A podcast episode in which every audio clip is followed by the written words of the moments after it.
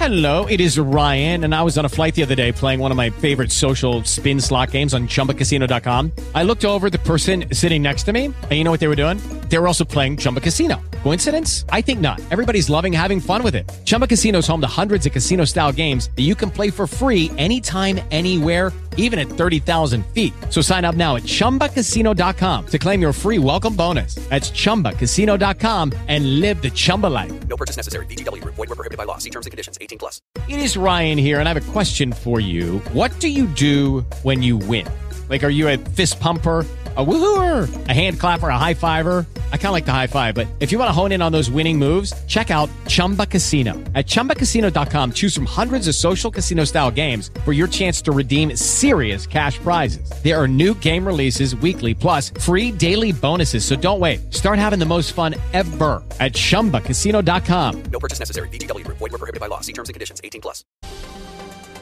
Quinto sinal, marcando 8 da manhã em ponto. Bom dia, seja muito bem-vindo a mais uma edição do Jornal Gente, aqui pela Rádio Bandeirantes, hoje, segundona, começando a semana, 3 de abril de 2023. Semana um pouquinho mais curta, porque fechamos com o feriado de Páscoa. Bem, numa semana mais curta, com Brasília também andando meio de lado e o Congresso Nacional especialmente, começa a ser mais processada a proposta de arcabouço fiscal do governo federal.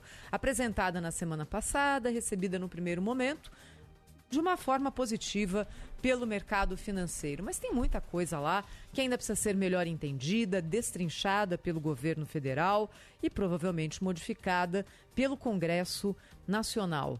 De forma geral, o que coloca essa nova regra, que é proposta pelo ministro da Fazenda, Fernando Haddad, para servir como lastro do governo em relação a gastos? Que a âncora fiscal que antes estava colocada na inflação e no custo, no gasto, hoje é passada para o lado da arrecadação. Ou seja, o governo leva mais em conta o quanto arrecada para poder projetar os seus gastos. Bem, tem o lado bom e o lado ruim, como tudo, não é? O lado bom é que o governo veio a público para dizer sim que tem compromisso com o equilíbrio fiscal, que não vai ser uma farra do boi que vai ser feito a partir de agora e que isso vai ser negociado, é claro, com o Congresso Nacional. O lado ruim é, quando você coloca uma regra tão relevante como essa, focada na arrecadação, significa que, para gastar mais, o governo vai precisar arrecadar mais. Epa! E aí? Bem, já há o compromisso da gestão e nós que aqui somos gatos tão escaldados, né, de outras gestões, de outros governos, sabemos que o papel aceita tudo, mas há o compromisso dessa gestão reiterado pelo secretário especial da Reforma Tributária em entrevista aqui ao Jornal Gente da Rádio Bandeirantes, Bernardo Api, que independente do que vier na reforma tributária, não vai haver aumento de base. Mas, se vai haver uma reforma, alguns vão pagar mais para outros pagarem menos. O que o governo já tem sinalizado, e isso não é novidade, e também não resolve, porque pode aumentar um pouco a arrecadação, mas não tudo que é necessário para essa transformação do arcabouço fiscal. Tributação, por exemplo, de importações, de varejo feitas direta da China, tributação dessas empresas que promovem jogos pela internet, que hoje tem um regime especial, e uma tributação mais assertiva, digamos, das big techs que operam no Brasil e deixam pouquíssimo aqui na nos cofres do governo federal.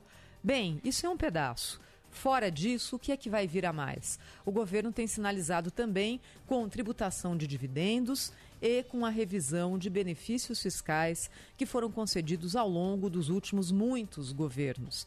É a colcha de retalhos que foi sendo retalhada e retalhada e retalhada, e é claro que quem consegue um benefício fiscal não vai querer abrir mão dele assim, de uma forma tão fácil. Pense-se, por exemplo, na Zona Franca de Manaus, que é uma zona que tem um, um regime fiscal que é diferente e que, quando foi criada deveria durar pouco tempo. E a última lei faz a prorrogação desse regime fiscal por mais de 100 anos. O Fernando Stiller já contou isso aqui pra gente. Bem, são muitas questões colocadas a partir de agora, com uma sensação geral da economia de que o governo ainda não começou para valer. Nós trouxemos aqui na semana passada uma pesquisa da consultoria Deloitte com empresários, com representam ali a maior parte do PIB do Brasil, dizendo que sim, temem uma inflação mais alta, que sim, temem o excesso de gastos do governo e que ainda não conseguiram se recuperar 100% das perdas provocadas pela pandemia.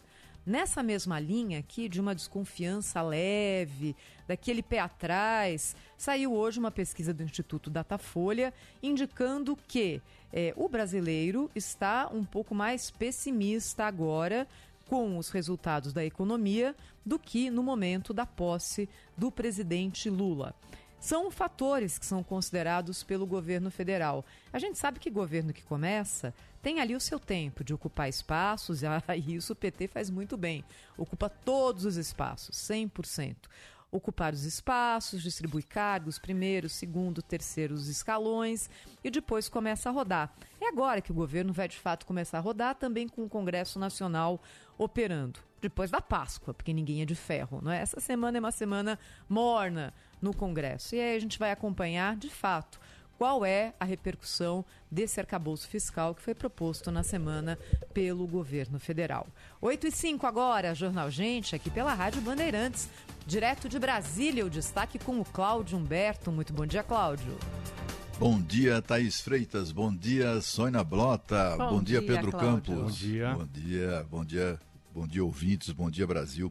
A gente, a gente convive sempre com a suspeita, né, digamos assim, de que coisas erradas são feitas no Congresso Nacional e com toda razão, né? A gente vive com, é, com essa suspeita permanente, né? Político tem má fama mesmo e, e, e, eles merecem, né? E uma, uma das, uma das é, constatações de que as coisas andam muito erradas lá no Congresso Nacional é exatamente a atuação dos lobistas de diversos interesses. Né?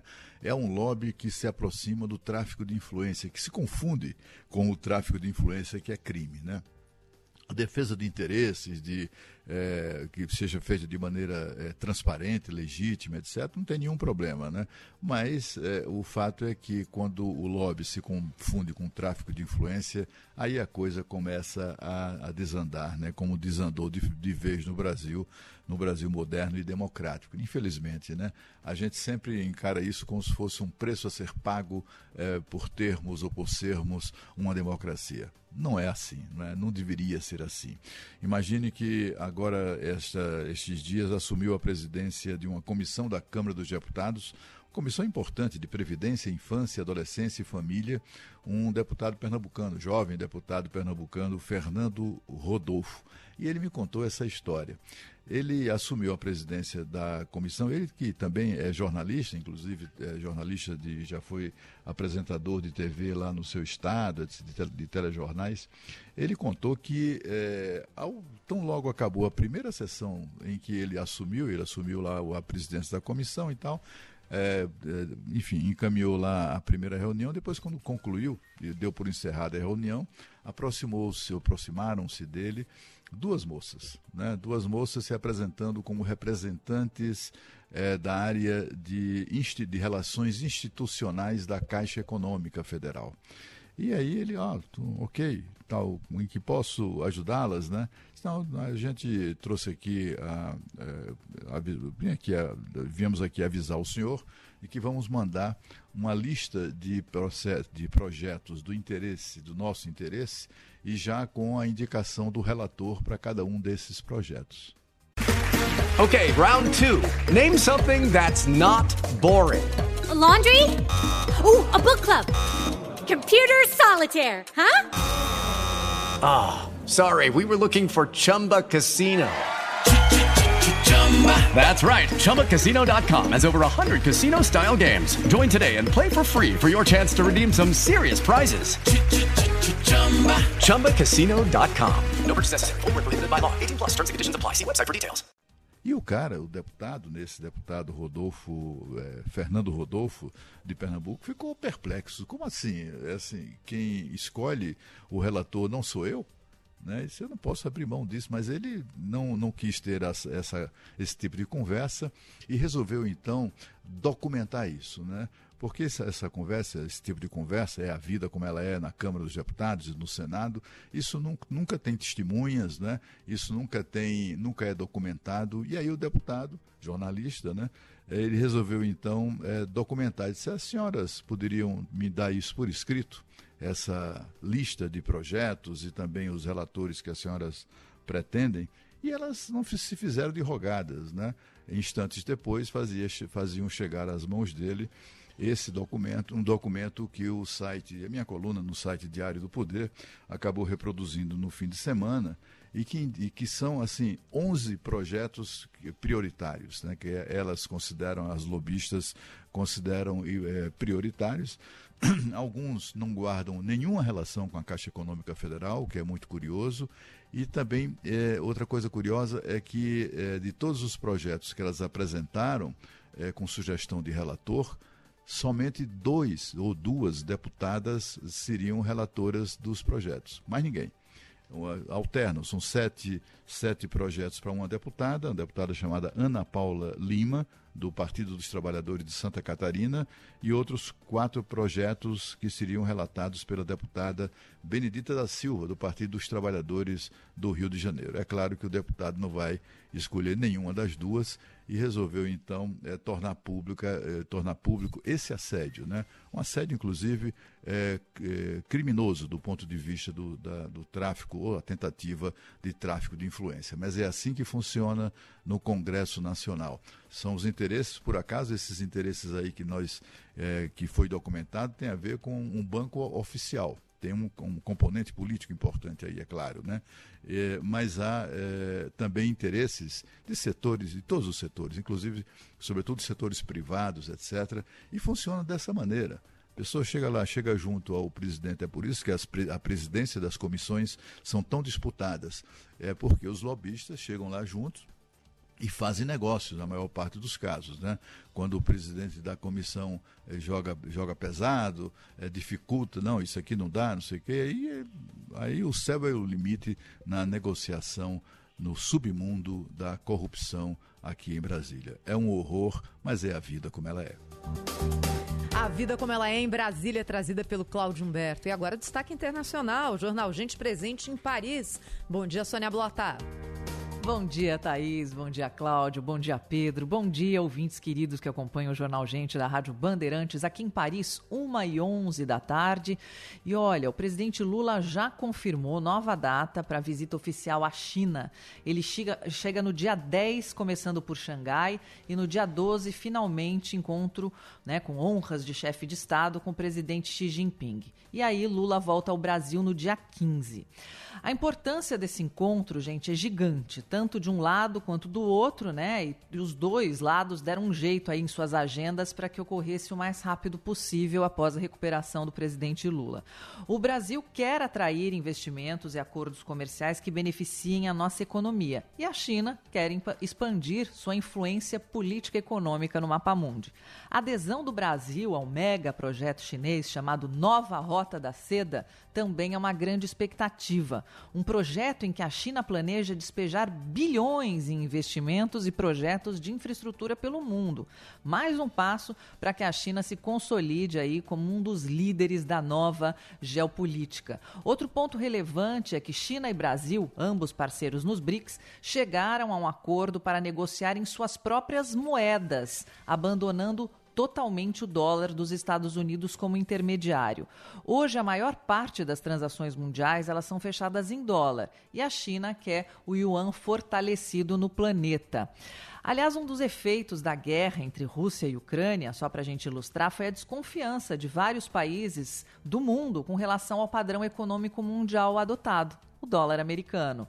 E assim como quer o Brasil, a China já assinou acordos semelhantes com a própria Rússia, Arábia Saudita, Paquistão. O comércio bilateral entre Brasil e China está hoje na ordem de 150 bilhões de dólares. E a China continua sendo o maior parceiro comercial do Brasil.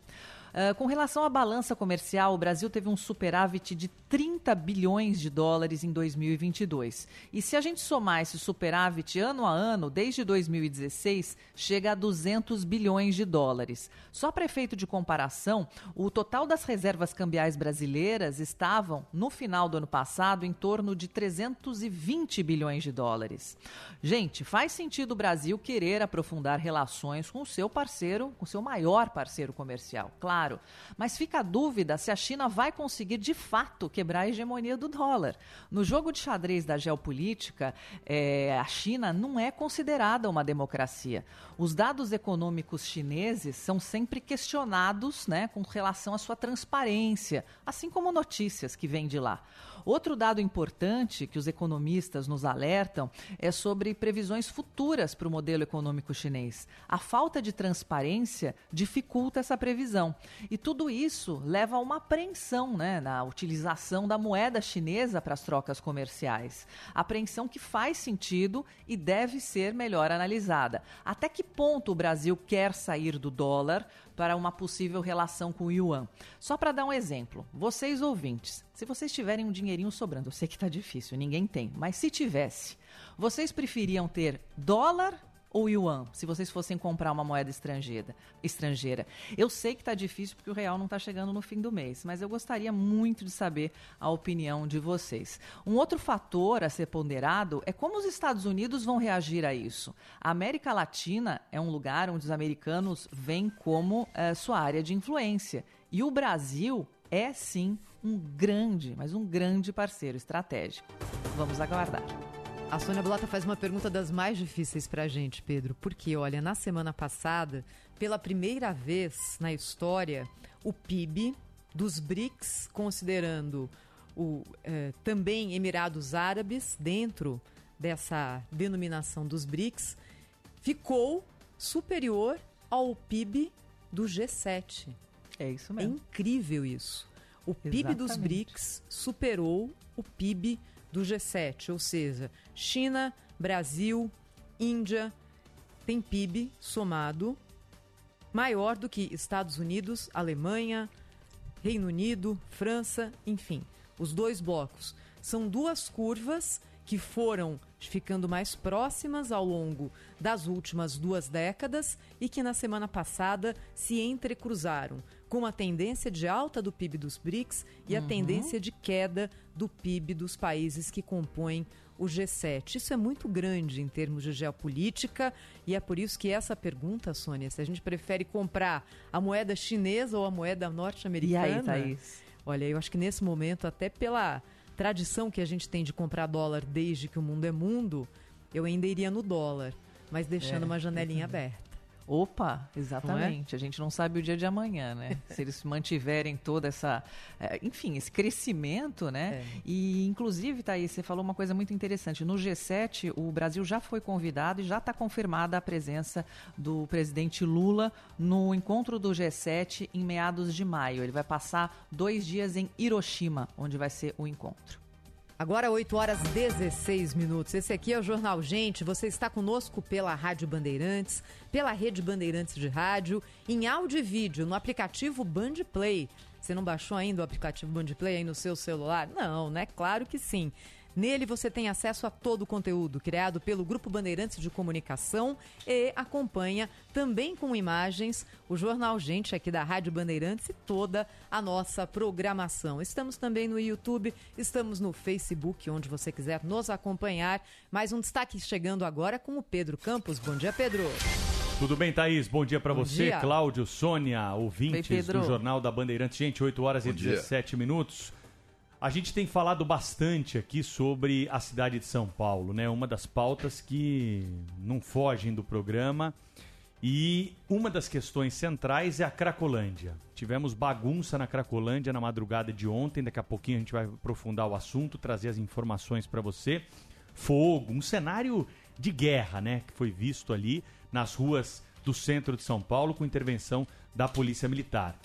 E também sobre a polêmica das barracas, né, que foram instaladas aí por moradores de rua no movimento absolutamente político de um pré-candidato à prefeitura de São Paulo, que é o deputado federal Guilherme Boulos, o mais votado aqui de São Paulo na eleição do ano passado para o parlamento. E também do padre Júlio Lancelotti, que dispensa apresentações de todos, já conhecem, são conhecidos aqui da, da cena pública e política em São Paulo. Há 40 dias, mais de 40 dias, eles ingressaram com uma ação popular e a juíza Juliana Demarque Molina caiu na deles, né? E na sétima vara da Fazenda Pública impediu a ação da prefeitura de retirar das ruas os moradores que estão colocando barracas, né? E também aqueles é, que estão colocando essas barracas aí no centro de São Paulo, nesse movimento absolutamente político. E claro que a prefeitura tem um plano para tirar esses moradores da rua e colocá-los em abrigos, em albergues, em moradias populares que estão sendo construídas. Até nós mostramos algumas delas já aqui no centro de São Paulo, onde funcionava o antigo Detran. São micro apartamentos, né, onde os moradores vão ter ali a oportunidade de ter um pouco mais de dignidade. Afinal de contas, a rua não é lugar para você se instalar, né? Ninguém deve, pode morar na rua, né? Nem deve querer morar na rua, né? Imagino eu. Apesar de a gente ouvir esse discurso aí vez por outra. Mas de qualquer forma, o que, que a justiça agora fez? Reparou essa questão. No, na sexta-feira à noite, nós trouxemos a informação logo cedinho no sábado aqui no Jornal da Bandeirantes. Gente, o desembargador Ribeiro de Paula, do Tribunal de Justiça de São Paulo, colocou a coisa nos eixos e derrubou essa liminar. Mas não é o fim da história, e é por isso que eu alerto para esse problema. Não acabou essa, essa questão, essa discussão vai continuar. Ele apenas derrubou a liminar, mas vai ter o julgamento do mérito dessa ação pelo Tribunal de Justiça do Estado de São Paulo. E aí nós vamos ver se os desembargadores eles estão do lado da população ordeira, que quer ordem na cidade, não quer bagunça e quer, claro, um atendimento para esses moradores de rua, e o afastamento de uma discussão política antecipada e de um movimento político muito claro, ou se os desembargadores estão de acordo né, com esse movimento político contra a cidade. É isso que nós vamos ver. É essa luta que está sendo travada na justiça. Algo que poderia ser resolvido muito rapidamente, né, afastando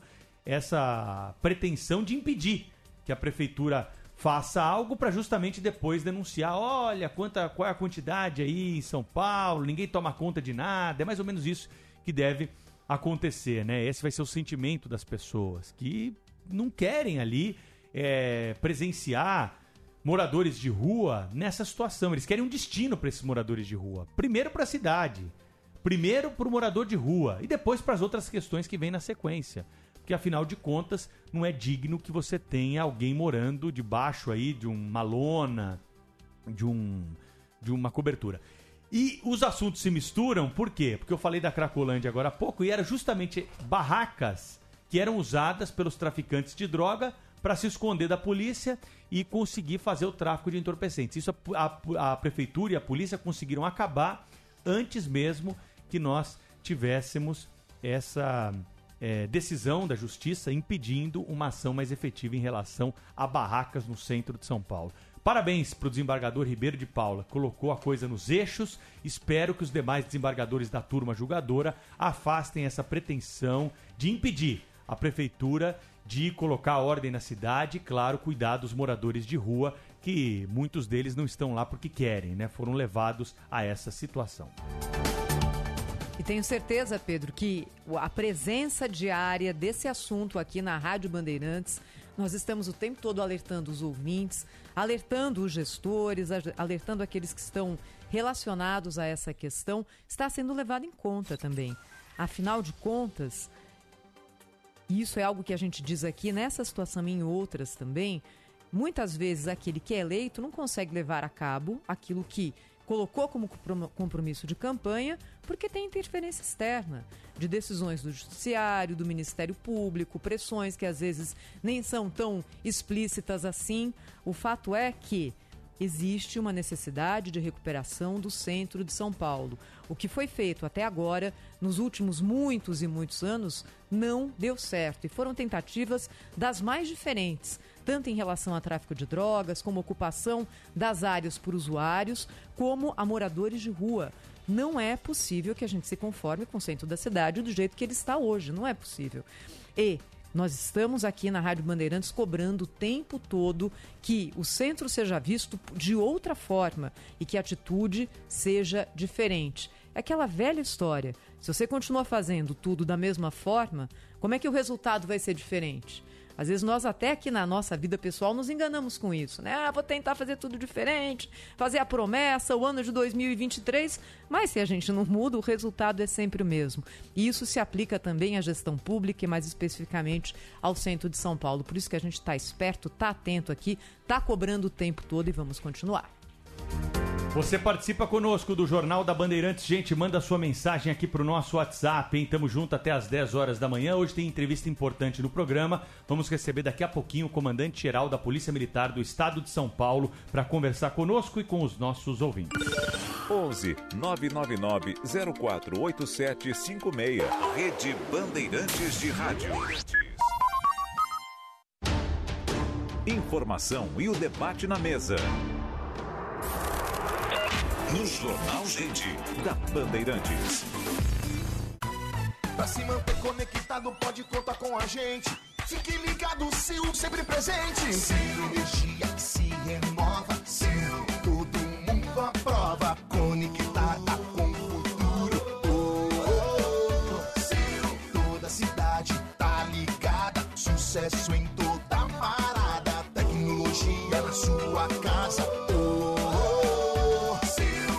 cabos elétricos Sil, conectada com o futuro.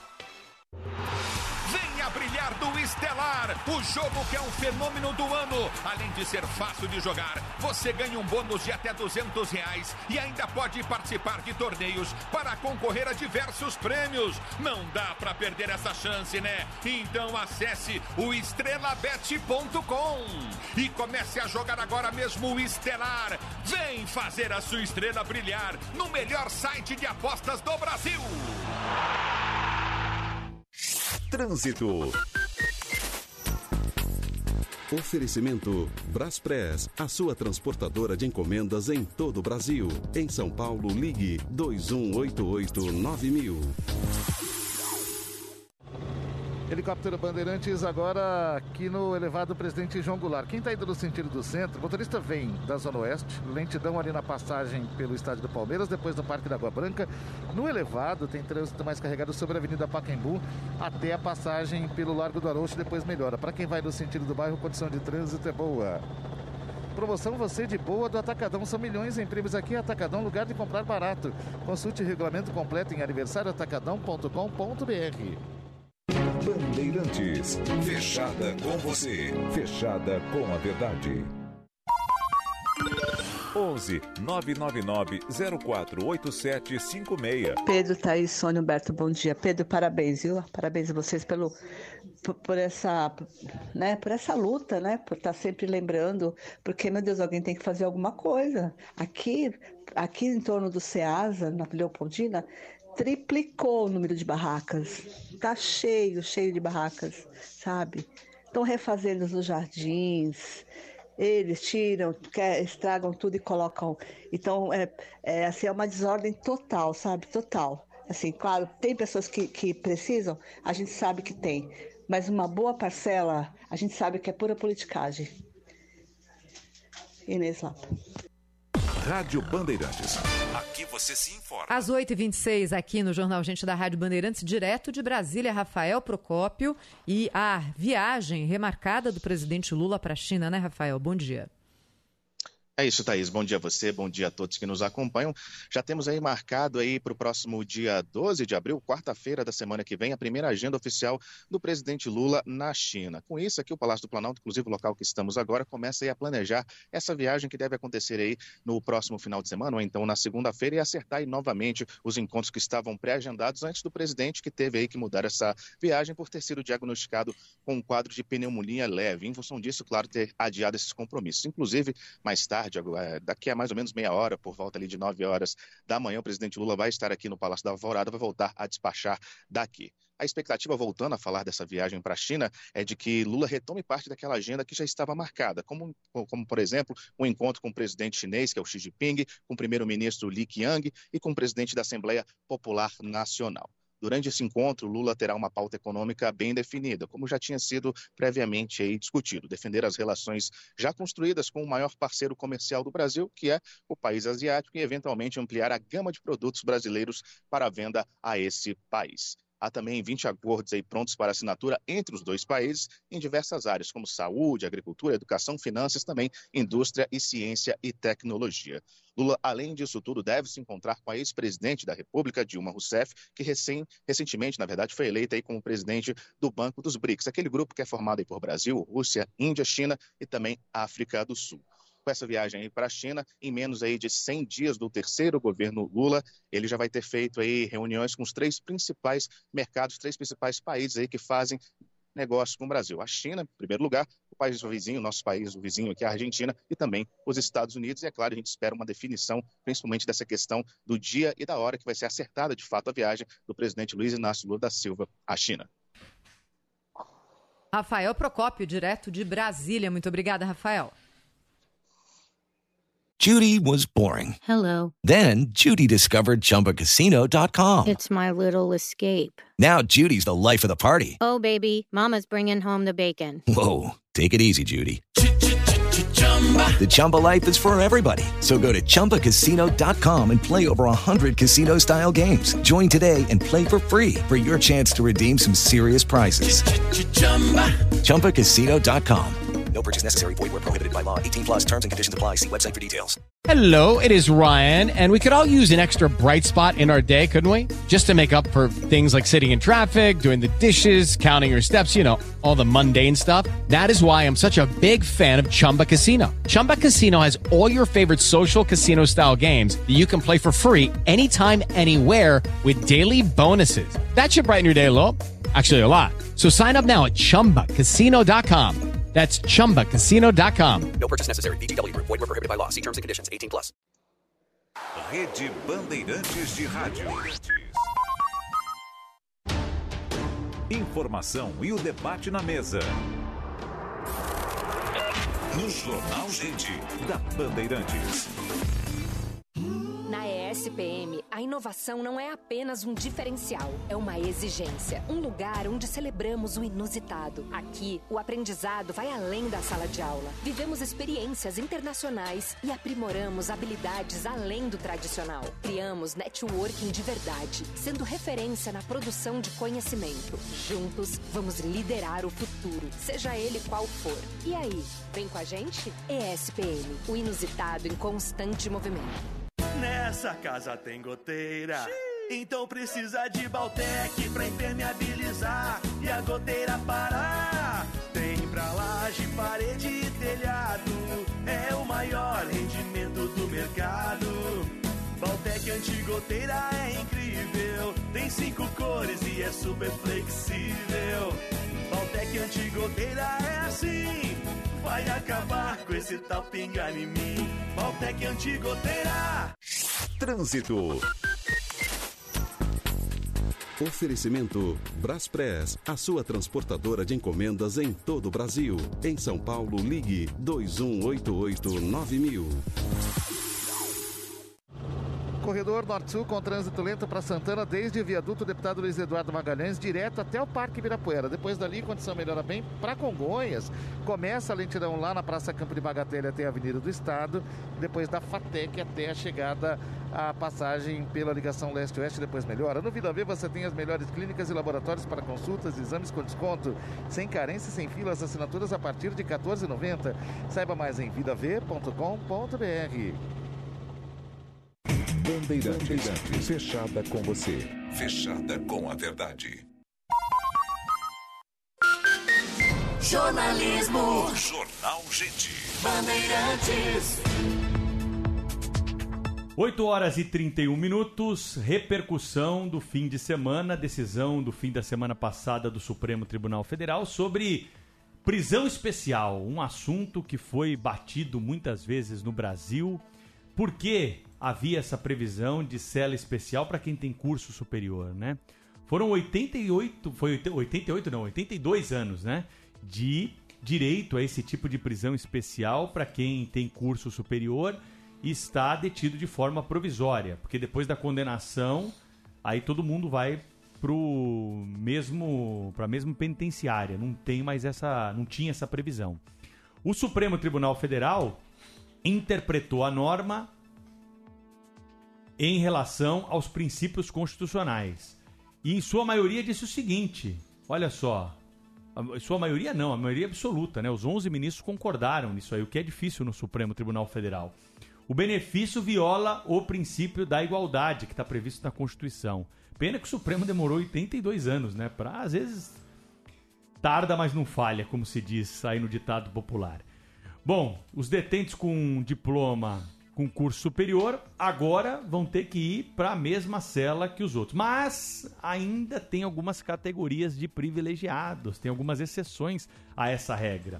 O professor de Direito Penal e doutor pela Universidade de São Paulo, Matheus Falivene, disse para nossa reportagem que a decisão do Supremo não elimina a cela especial para todo mundo, que algumas categorias ainda podem continuar usando esse benefício. Algumas pessoas, por lidarem com o sistema de justiça criminal, não é recomendável que elas fiquem presas junto com os presos comuns, porque pode haver problemas aí. Por exemplo, um promotor, um juiz, um ministro. Tá aí, tem algumas categorias Ah, então que estão beneficiadas ainda, viu, Cláudio? Eu sabia, esse, esse tipo de decisão marqueteira aí do, do Supremo Tribunal Federal, né? O Supremo Tri- Tribunal Federal passa a vida tomando decisões absurdas, absolutamente reprováveis, né? Que indignas, inclusive, das suas tradições e, e do seu papel constitucional. Aí, de repente, toma uma decisão como essa, que vem ao é, é coisa mesmo de marqueteiro, né? É, de- é o tipo da coisa, bota isso na pauta porque isso vai ser bom para nós. É basicamente isso. Aliás, o Pedro até eh, comentou aqui recentemente sobre isso, né? Sobre como os ministros estão agindo de acordo com, né? De acordo com a, a, a repercussão eh, positiva ou não dos seus atos. Agora, tinha que, é claro que sempre acontece assim, né? As coisas fi, acaba com a prisão especial, mas não para nós, né? É nós que eu me É o refiro famoso não, eles. não damos ponto sem nó, né, Cláudio? É, exatamente. Não deram ponto sem nó. Então, sem nó. Então, promotor, juiz, está todo mundo ainda protegido pela prisão especial. Vamos lá então, aqui a lista para você aí ter o dado completo. Presidente, vice-presidente da República, ministros de Estado, governadores ou interventores de Estado e do Distrito Federal e também os seus secretários, senadores, deputados federais, estaduais ou distritais, prefeitos e vereadores, ministros de confissão religiosa, ministros do Tribunal de Contas da União, magistrados, delegados de polícia e guardas civis ativos e inativos, cidadãos inscritos no livro de mérito, oficiais das Forças Armadas e militares dos estados e do Distrito Federal, cidadãos que já tiveram exercício efetivo de função de jurado, salvo quando excluído da lista por incapacidade para o exercício daquela função. A legislação também prevê que integrantes do Ministério Público, advogados, professores e jornalistas tenham direito à prisão especial. A gente vai, claro, Ué, ter questionamento sobre tudo? isso. É. Caiu pelo Ah. mútil, né? Caiu.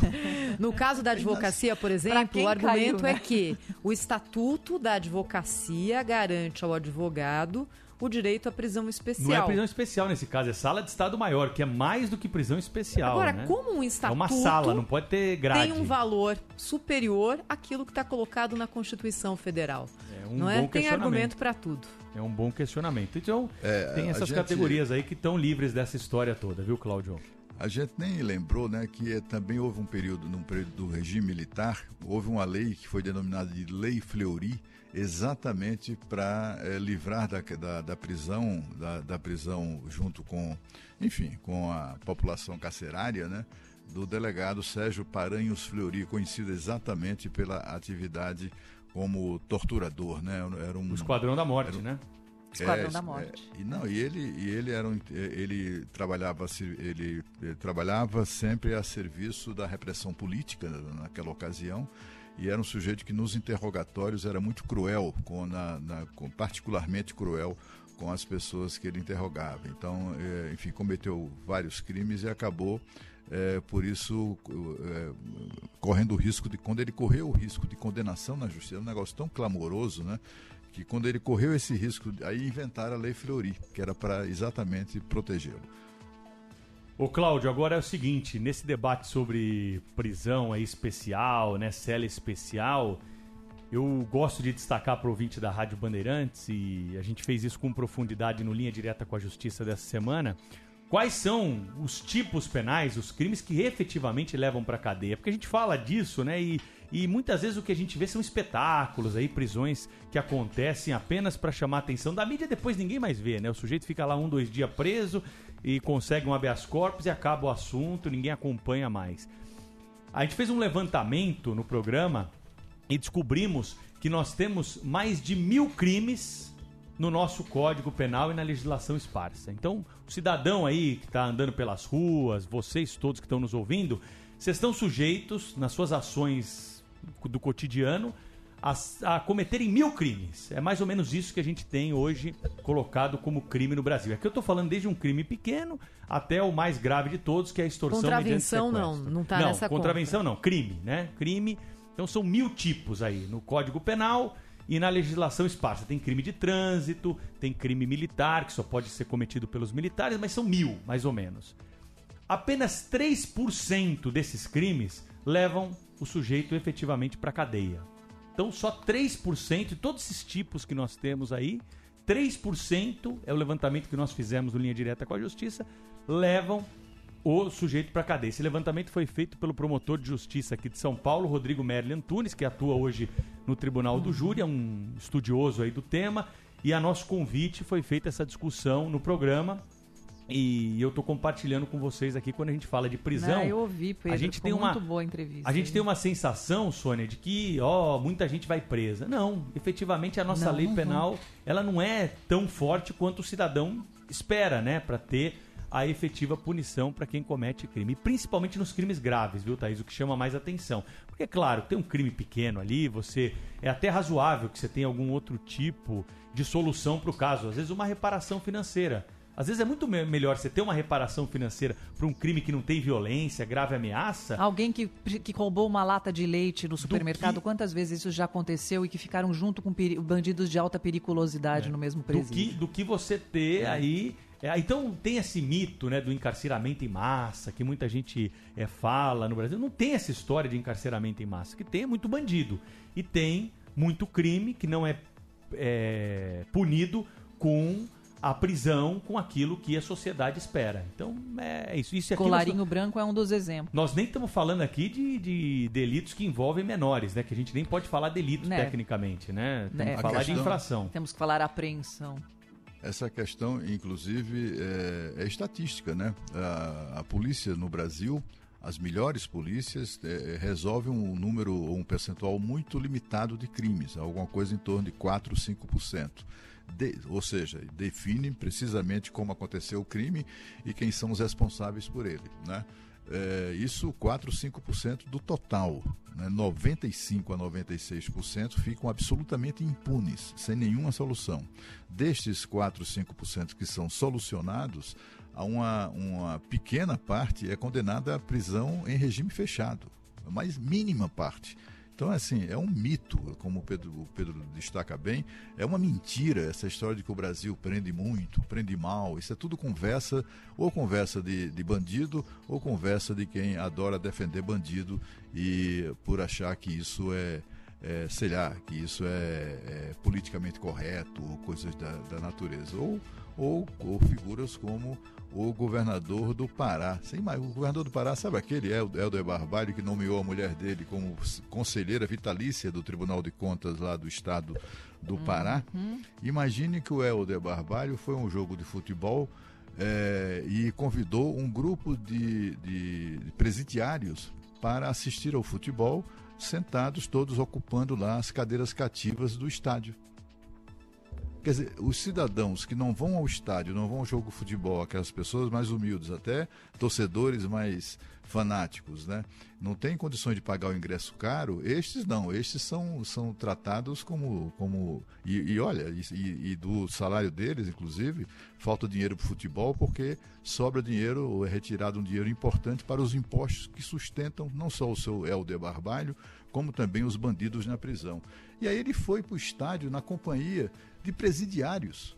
É, assim, é, este país de fato está precisando ser são. Não, Sei, nem as maiores análises antropológicas conseguem entender o Brasil. Olha, olha, e nesse quesito, pelo amor de Deus, e não dá. E a gente fica aqui comentando, todo dia nós estamos debatendo isso e nada acontece.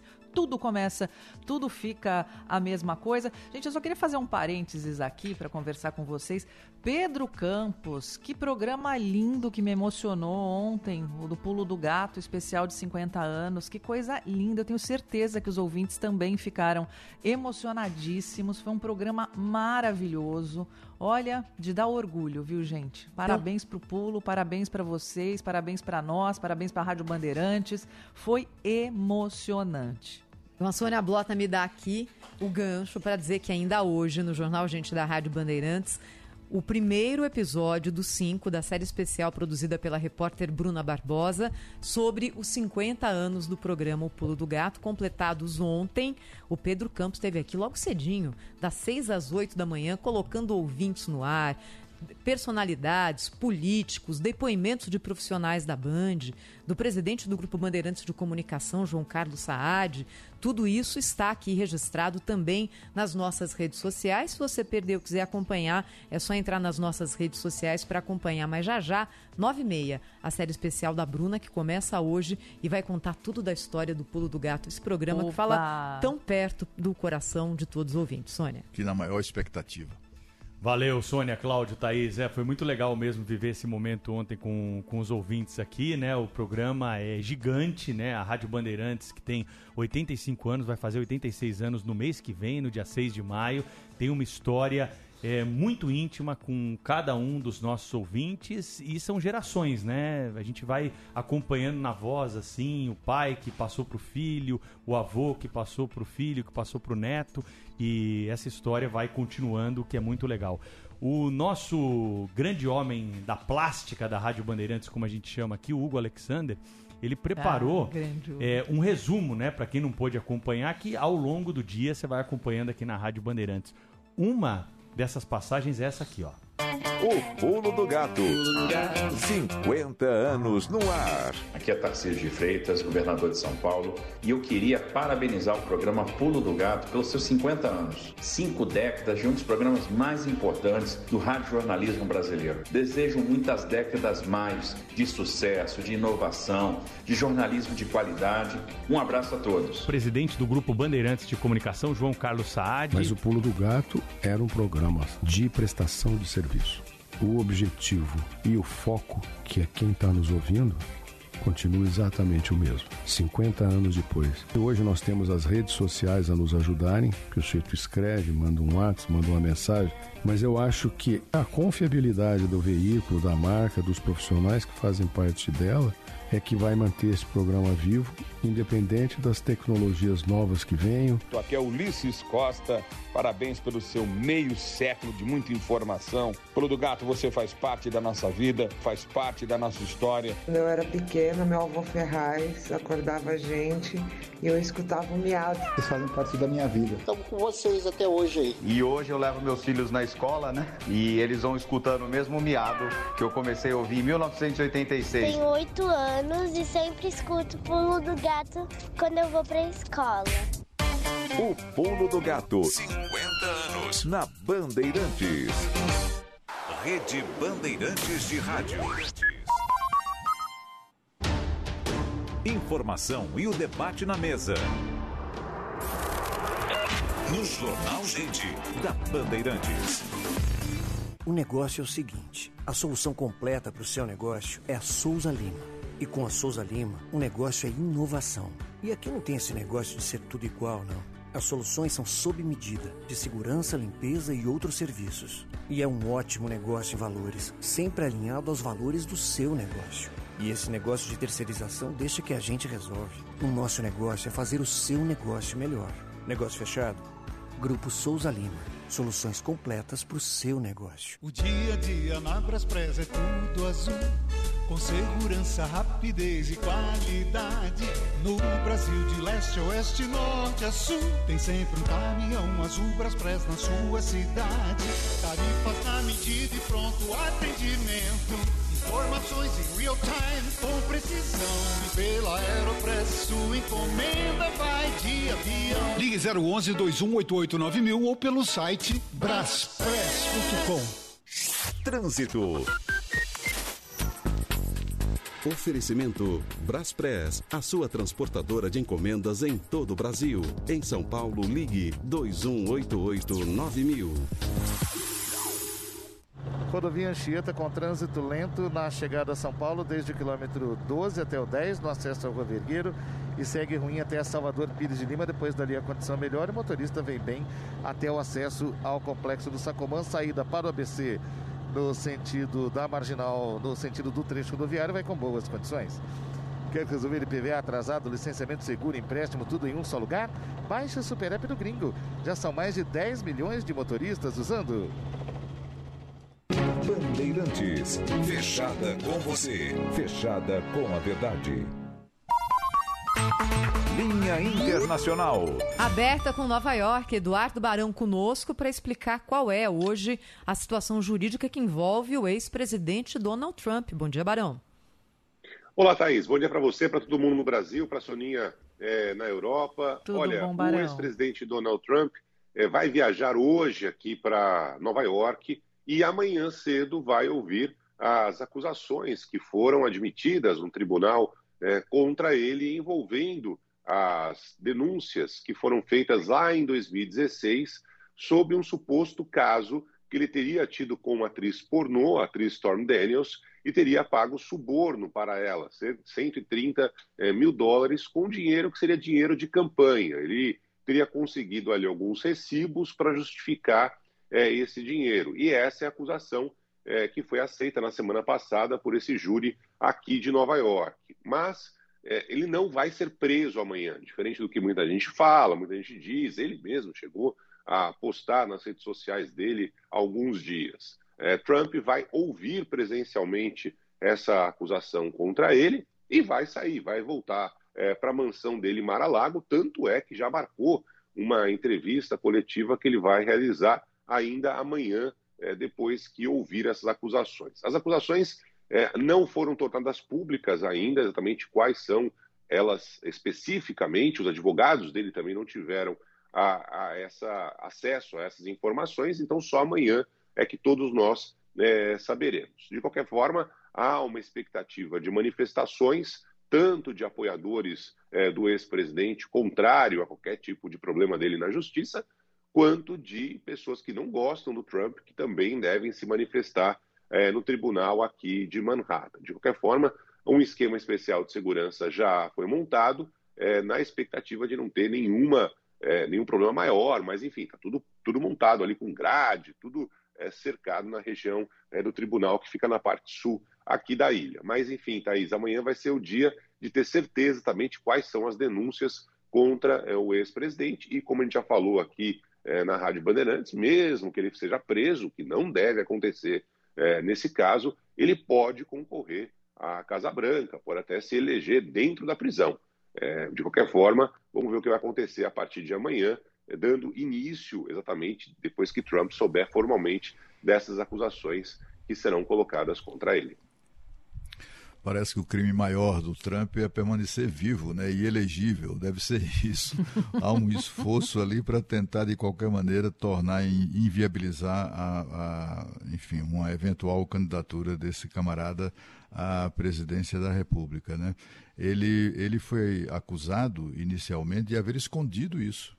Escondido o, a, o suposto relacionamento dele com a atriz pornô, e, e também haver escondido o suposto pagamento que ele teria feito a ela para que ela não não saísse é, espalhando que tinha mantido relações com ele, etc. e tal. É, mas é, é, assim, a hipocrisia é uma coisa muito, muito curiosa, né? Imaginar que um político, ainda vamos supor que tenha acontecido tudo isso que se alega contra o Trump, né? Imaginar que o político ele tinha a obrigação de dizer, olha, eu andei me relacionando com a atriz pornô, quero logo avisar, paguei 130 mil dólares para calar a boca dela. Enfim, é aquela coisa da hipocrisia política que nos Estados Unidos como no Brasil prevalece. Eduardo Barão, em ao vivo direto de Nova York, sempre trazendo notícias para nós aqui no Jornal da Bandeirantes. Gente, bom dia para você. Até amanhã, Barão. Até amanhã. Bom dia para você. Até amanhã, Obrigado. Barão. Agora, 8 horas. Rádio Bandeirantes. 51 Aqui minutos. você se informa. Se informa sobre a situação do metrô em São Paulo, linha 5 Lilás. Parada. Nos advertem aqui vários ouvintes que entram em contato com a Rádio Bandeirantes pelo nosso WhatsApp 11 99904 8756. As estações da linha Lilás lotadas nesse momento. Muita gente dizendo que não há informação oficial do metrô até o momento nas plataformas a respeito do motivo dessa paralisação. Há pelo menos 20 minutos não há circulação de trens na linha Lilás entre Chácara Clabim e Estação Santa Cruz e, claro, com repercussão por toda a linha. Rede Bandeirantes de Rádio. Informação e o debate na mesa. No Jornal Gente, da Bandeirantes. A Stuttgart Porsche mantém sua tradição graças à qualidade em atendimento e serviços. Com nove unidades no país, trazemos novidades para os entusiastas e apaixonados pela marca. Nossos centros técnicos possuem tecnologia de ponta e profissionais altamente qualificados. Somos excelência, somos experiência, somos Stuttgart. 25 anos como sua referência Porsche. Pra se manter conectado, pode contar com a gente. Fique ligado, Sil, sempre presente. Sil, energia se renova. Sil, todo mundo aprova. Conectada com o futuro. Oh, oh, oh. Sil, toda cidade tá ligada. Sucesso em toda parada. Tecnologia na sua casa. Oh, oh, oh. Fios e cabos elétricos Sil, conectada com o futuro. Trânsito. Oferecimento Braspress, a sua transportadora de encomendas em todo o Brasil. Em São Paulo, ligue 2188-9000. Observando agora a Radial Leste no caminho para o centro com trânsito lento do metrô Penha até a passagem pelo metrô Carrão e trânsito lento aqui do metrô Tatuapé até a passagem pelo metrô Belém. Depois dali a condição melhora, só que volta a ficar ruim do viaduto Guadalajara até a chegada ao Parque Dom Pedro II. Para o bairro o caminho é bom. Nova linha Proda Porto Saúde, agora você pode ter a rede Oswaldo Cruz e Lavoisier a partir de 204 reais. Peça para seu corretor. Valores sujeitos à alteração. Acesse porto.vc barra pro. Bandeirantes. Fechada com você. Fechada com a verdade. Jornalismo. Jornal Gente. Bandeirantes. Bem, a Via Mobilidade, que opera a linha 5, Lilás do metrô, diz que o que acontece lá nesse momento é o seguinte. Desde as 8h14 da manhã, técnicos da Via Mobilidade trabalham para remover objeto que caiu na via e paralisou a circulação dos trens entre as estações Chacaraclabim e Santa Cruz, da linha 5 Lilás. Circulação normal, também segundo a Via Mobilidade, entre a ACD Servidor e Capão Redondo. Ouvintes mandaram para a gente, não é, Pedro, imagens disso que aconteceu agora na estação Santa Cruz. O que é que caiu nos trilhos que está demorando tanto para ser removido? É, os ouvintes mandaram a foto e eu chequei aqui no Diário do Transporte, que é o site do jornalista Adam Bazani, que é especializado nisso, e foi um poste que caiu na, na- nos trilhos da linha 5 do metrô. poste? É um poste de sinalização lá de, de, de dentro da estação. E ele é uma barra de ferro, né, Pra você imaginar. Não é tipo poste que o ouvinte está formando Isso. a Uhum. imagem na cabeça, não. É um poste mais fininho, assim, né? Um, um, pedaço de aço. Se fosse aquele que sustentasse semáforo. Isso, Mais mais, parecido com esse, Sônia. Tá. Boa, boa comparação. Mais grave do que o anunciado, então, até agora, hein? A gente está vendo aí uma certa gravidade. Como é que um poste cai no meio do trilho do Ué, metrô? E se caiu às 8h14, agora 8h56, qual que é a dificuldade de remover? É, alguma né? coisa tá por trás aí. Bom, é, é, o Adamo tá me falando aqui que é um poste de alimentação elétrica, né, dos trens. Então, tem uma questão elétrica aí que tem que Uhum. ser considerada. Claro, a gente entende. Agora, precisa explicar, precisa dar mais notícia do que isso. Afinal de contas, quantos passageiros... A linha Lilás, viu, Cláudio Humberto, para quem não conhece, ela sai do Capão Redondo, que é uma das regiões mais movimentadas de São Paulo, zona sul, extremo sul quase da cidade, e vem aqui para a região central, né? Abastece ali a região da Marginal do Pinheiros e depois passa pela região do Ibirapuera até é, se encontrar com as outras linhas, a verde e a azul, que são as mais movimentadas é, do metrô, até mesmo do que Na. Santa Cruz, né? Na Santa Cruz, exatamente. E na Chácara Clabim, na verde, né? Na azul, na Santa Cruz, Uhum. e na Chácara Clabim, na linha verde. Daqui a pouquinho, mais detalhes, se você tá no metrô, depende da linha 5, tá tudo parado, viu? Porque caiu um poste no meio do trilho do metrô. Rádio Bandeirantes. Aqui você se informa. With the Lucky Land slots, you can get lucky just about anywhere. This is your captain speaking. Uh, we've got clear runway and the weather's fine, but we're just going to circle up here a while and uh, get lucky. No, no, nothing like that. It's just these cash prizes add up quick. So I suggest you sit back, keep your tray table upright, and start getting lucky. Play for free at LuckyLandSlots.com. Are you feeling lucky? No purchase necessary. Void where prohibited by law. 18 plus terms and conditions apply. See website for details. Hello, it is Ryan, and I was on a flight the other day playing one of my favorite social spin slot games on chumbacasino.com. I looked over the person sitting next to me, and you know what they were doing?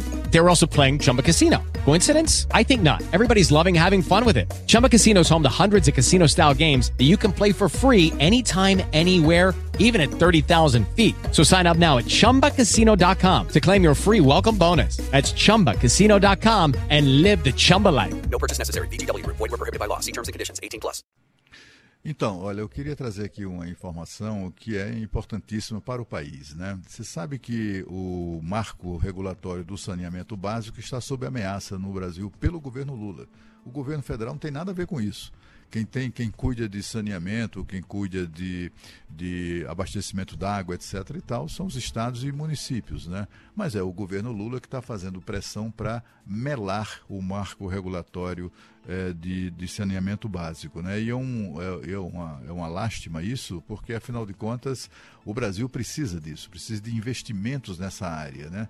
O, segundo a Organização Mundial de Saúde, um dado que eu peguei aqui agora há pouco, é, para cada um real investido em saneamento, é, são quase cinco reais em gastos economizados com saúde pública, por exemplo.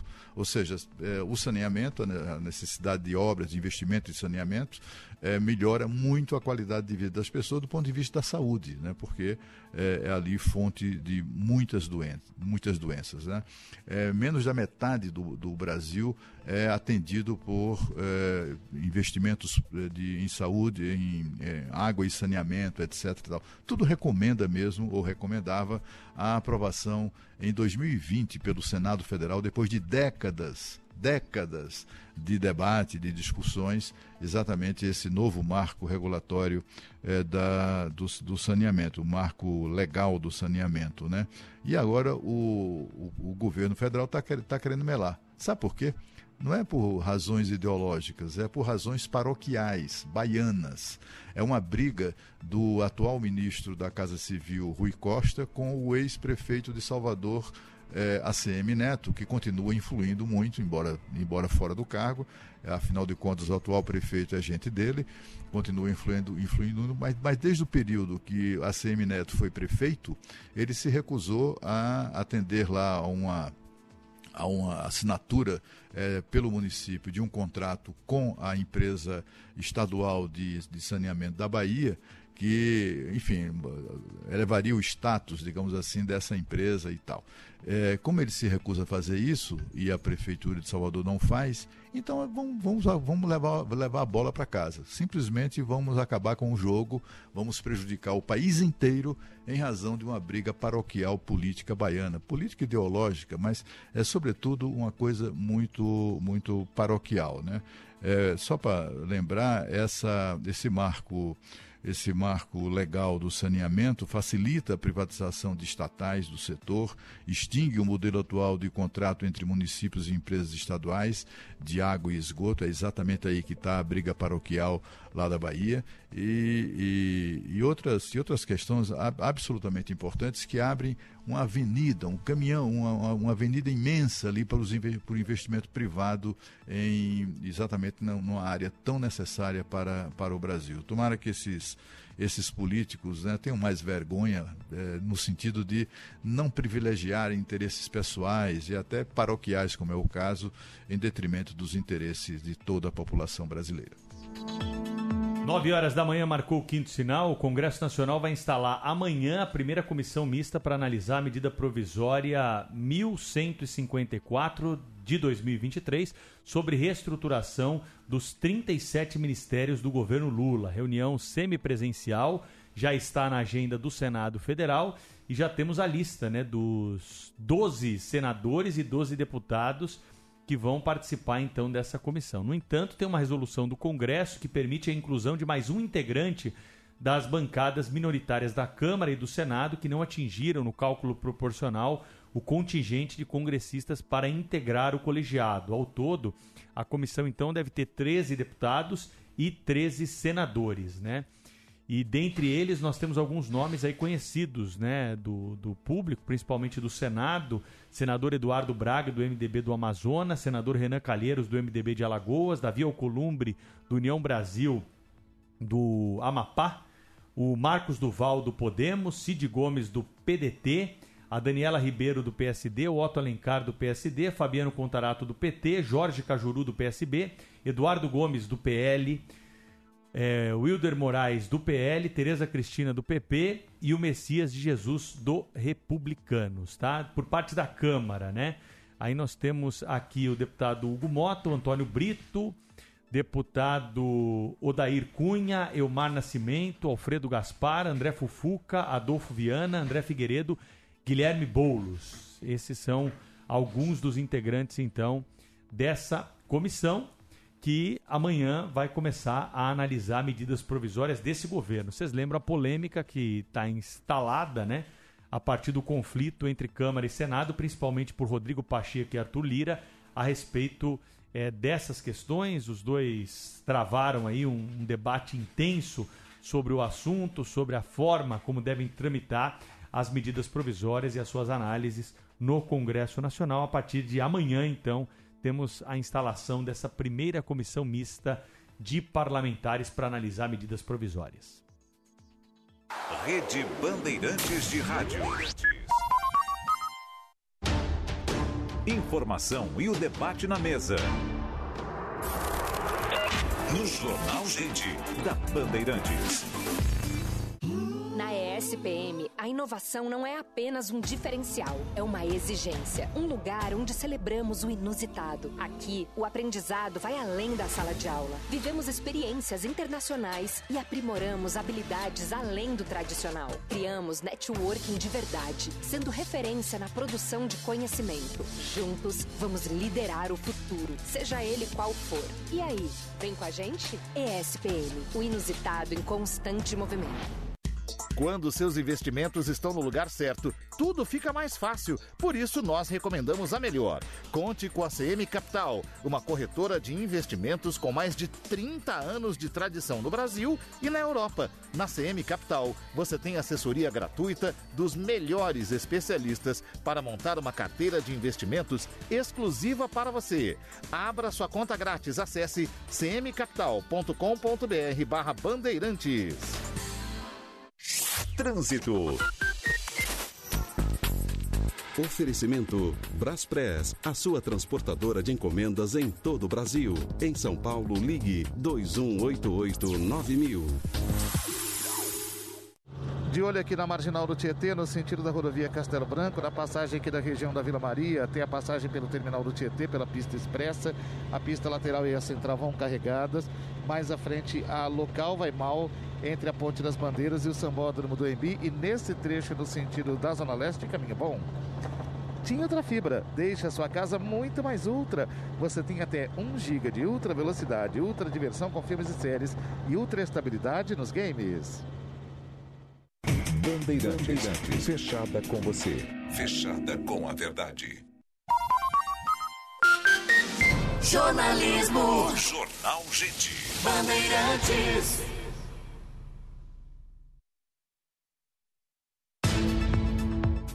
Nove horas cinco minutos aqui na Rádio Bandeirantes. Vamos ouvir a série especial da Bruna Barbosa sobre os 50 anos do Pulo do Gato? Pode ser Vamos. agora, Pedro? Vamos, Soninha! Eu Bora, quero. Cláudio! Pode? Olha, porque nós Vamos estreamos hoje essa série que fala sobre os 50 anos do Pulo do Gato, um dos programas mais tradicionais, talvez o mais tradicional do rádio brasileiro, completados ontem. Aliás, com uma apresentação super especial do Pulo em pleno domingão. No episódio de hoje, uma viagem na história com o primeiro miado do microfone. Reportagem da Bruna Barbosa, sonorização do Roger Palme Duarte.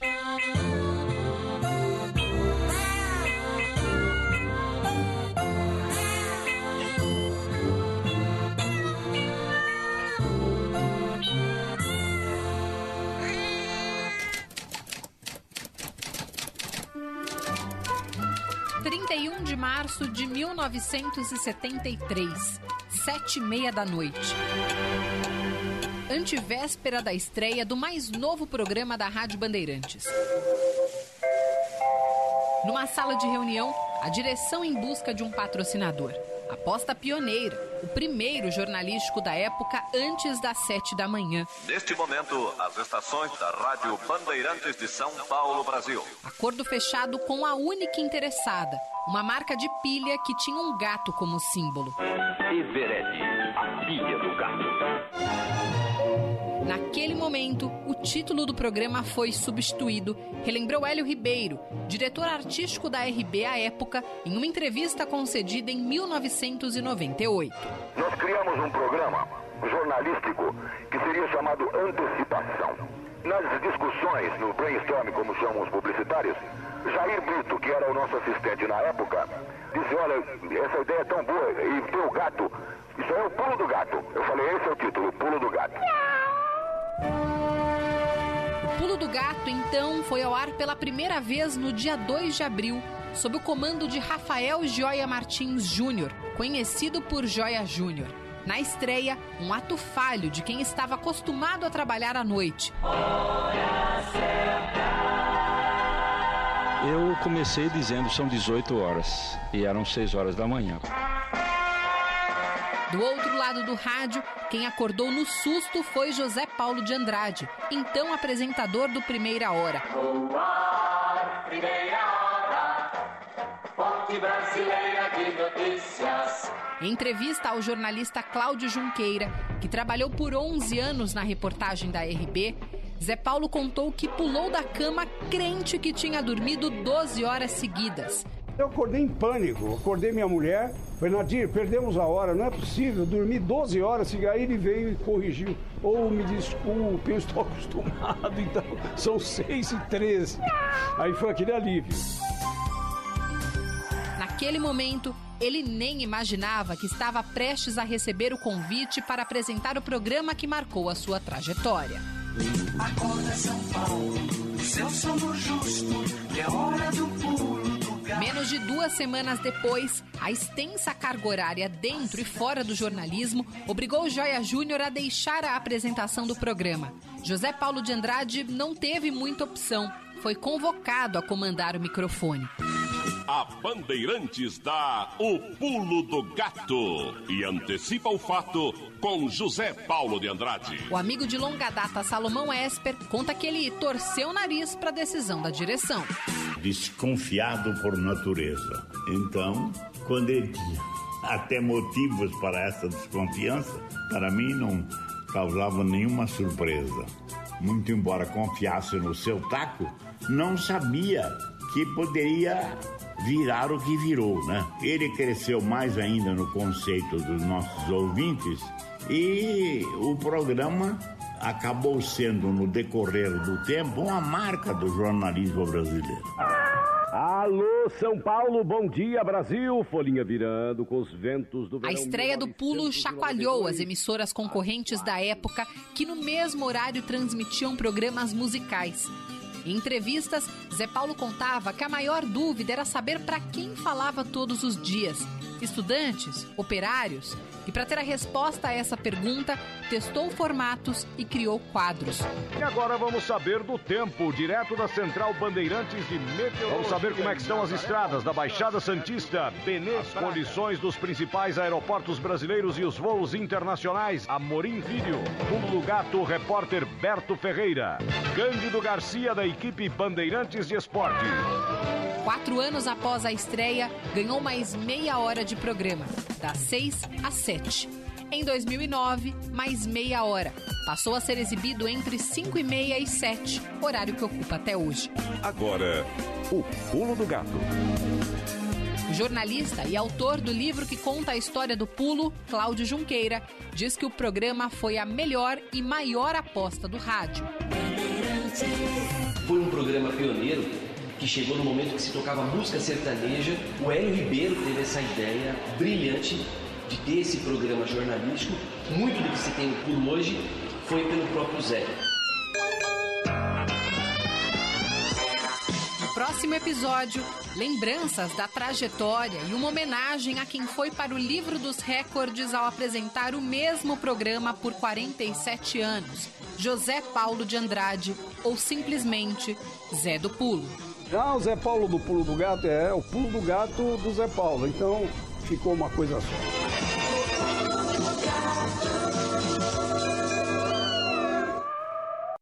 O Pulo do Gato. 50 anos no ar. Alegria poder dar aqui uma mensagem minha como prefeito de São Paulo nesses 50 anos do Pulo do Gato. Desde que estreou o Pulo do Gato, não só dá voz aos ouvintes, como abraça suas causas. Isso torna ainda mais necessário.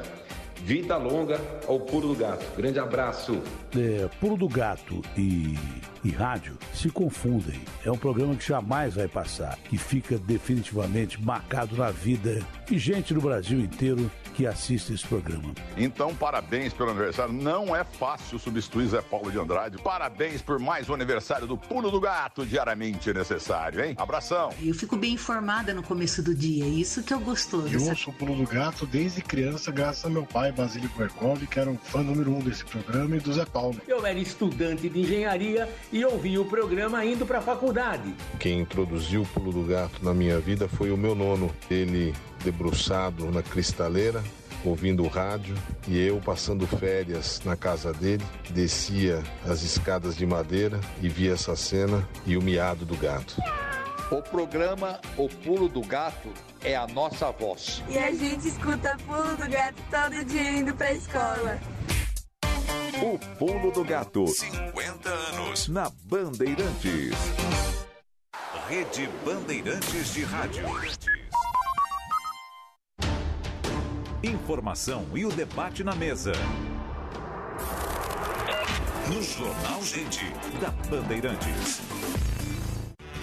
Páscoa recheada de preços baixos e ofertas arrasadoras para abastecer sua casa e seu comércio só no Tenda Atacado. Ofertas desta segunda. Batata palito congelada Select, pacote 2 kg, 18,90. Linguiça calabresa defumada tradicional sadia, pacote 2 kg e meio, 48,75. Lava roupas em pó Omo lavagem perfeita bag 2 kg e 400 gramas, 29,90. Acesse ofertas.tendaatacado.com.br e veja mais ofertas para a sua região. Tá na sua vida, tá no Tenda.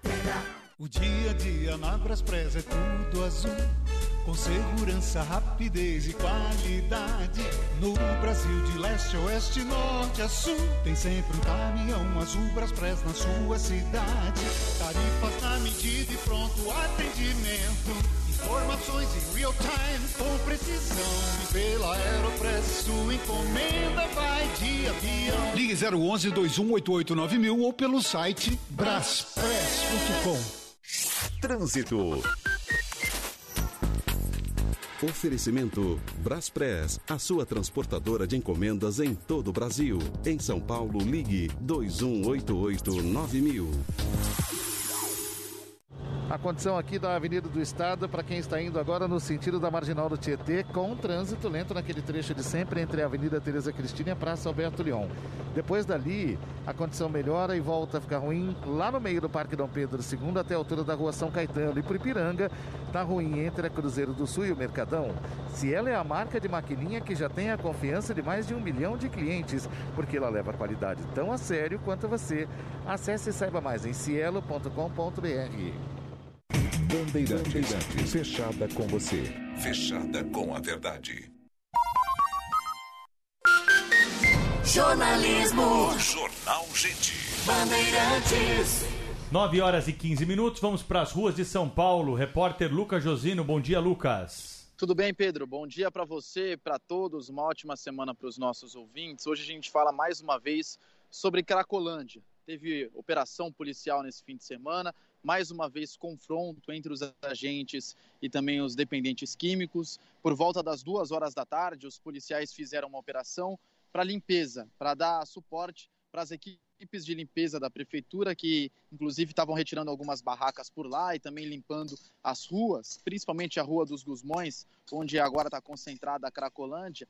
E aí depois alguns dependentes químicos atearam fogo em colchões, em pneus e também materiais recicláveis. Tax day is coming. Oh, no. But if you sign up for Robinhood Gold's IRA with a 3% match, you can get up to $195 for the 2023 tax year. Oh, yeah. Sign up at Robinhood.com slash boost by tax day to get the biggest contribution match on the market. Subscription fees apply.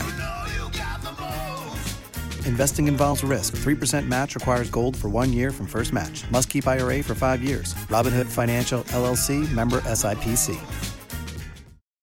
Esse fogo, esse incêndio começou por volta das 5, 6 horas da tarde, foi até as 8 horas da noite. Equipes do Corpo de Bombeiros foram acionadas e também mais policiais militares para tentar apagar esse fogo. Ninguém foi preso, mas foi um caos total na região central, domingo à tarde, domingo à noite, um horário que é bastante movimentado, as pessoas estão voltando para casa, indo para algum lugar, e ali no centro a gente sabe como é que funciona, tem muita, mas muita gente mesmo. Então, por causa disso, foi um caos e a polícia precisou intervir. Ninguém foi preso, mas foi mais um dia de problemas na Cracolândia aqui no centro de São Paulo. Pedro. É, as imagens são impressionantes mesmo. Quem teve a oportunidade de ver, né? Fogo, né? Os... Quem estava passando um pelo lixo local. sendo queimado, né, Pedro? Com medo, né, Thaís? É, impressionante. Algo que a gente já viu algumas vezes. Obrigado ao Lucas Josino, que volta ao longo do dia aí com atualizações desse caso. Lembrando para vocês que a linha 5 Lilás do metrô está com problemas nessa manhã. Quem depende do transporte público em São Paulo, um poste é, que acabou caindo sobre os trilhos né, do metrô. Daqui a pouquinho também as atualizações. Conforme anunciamos mais cedo, são 9 horas e 17 minutos. Estamos recebendo aqui no nosso estúdio o Coronel Cássio Araújo de Freitas, que é o comandante-geral da Polícia Militar do Estado de São Paulo, para conversar comigo, com a Thaís, com a Sônia, com o Cláudio e principalmente com você, ouvinte da Rádio Bandeirantes. Coronel, bom dia. Primeiro lugar, é, muito obrigado por ter vindo aqui destinado aí uma parte do seu tempo para conversar sobre segurança pública conosco. Bom dia, muito obrigado pela, pela oportunidade de divulgar o trabalho da nossa, da nossa instituição. Estamos aqui à disposição de todos vocês. O que aconteceu Obrigado. ontem lá na Cracolândia, já que o Lucas Josino trouxe as informações para nós aqui, a polícia teve que agir porque o, os usuários de droga colocaram fogo na rua, foi isso mesmo? Aí que começou a confusão por lá? É, tudo começou pelo seguinte, né? Nós tivemos uma informação de que uma pessoa discou um 90 para avisar que tinha, havia sido for, é, roubada e, e, o, e a viatura ela foi até lá, a equipe foi até lá para fazer a, a, o patrulhamento, a busca por esse, por esse bandido, por esse criminoso e identificou lá um, um indivíduo em atitude suspeita e foi fazer a abordagem. Durante essa abordagem, isso aí foi o gatilho para que aquele grupo de, de, de, pessoas que ficam ali, os dependentes químicos, é, iniciassem aí uma agressão contra os policiais e começassem a atear fogo é, em lixo que estava ali nas, nas imediações. Nós tivemos a informação de que a prefeitura ela faz, ela, ela acumula o lixo ali para recolher pe, pela manhã, faz as varrições, isso aí acabou facilitando a galera ali, aquele pessoal, a, a atear fogo. E daí nós tivemos essas cenas.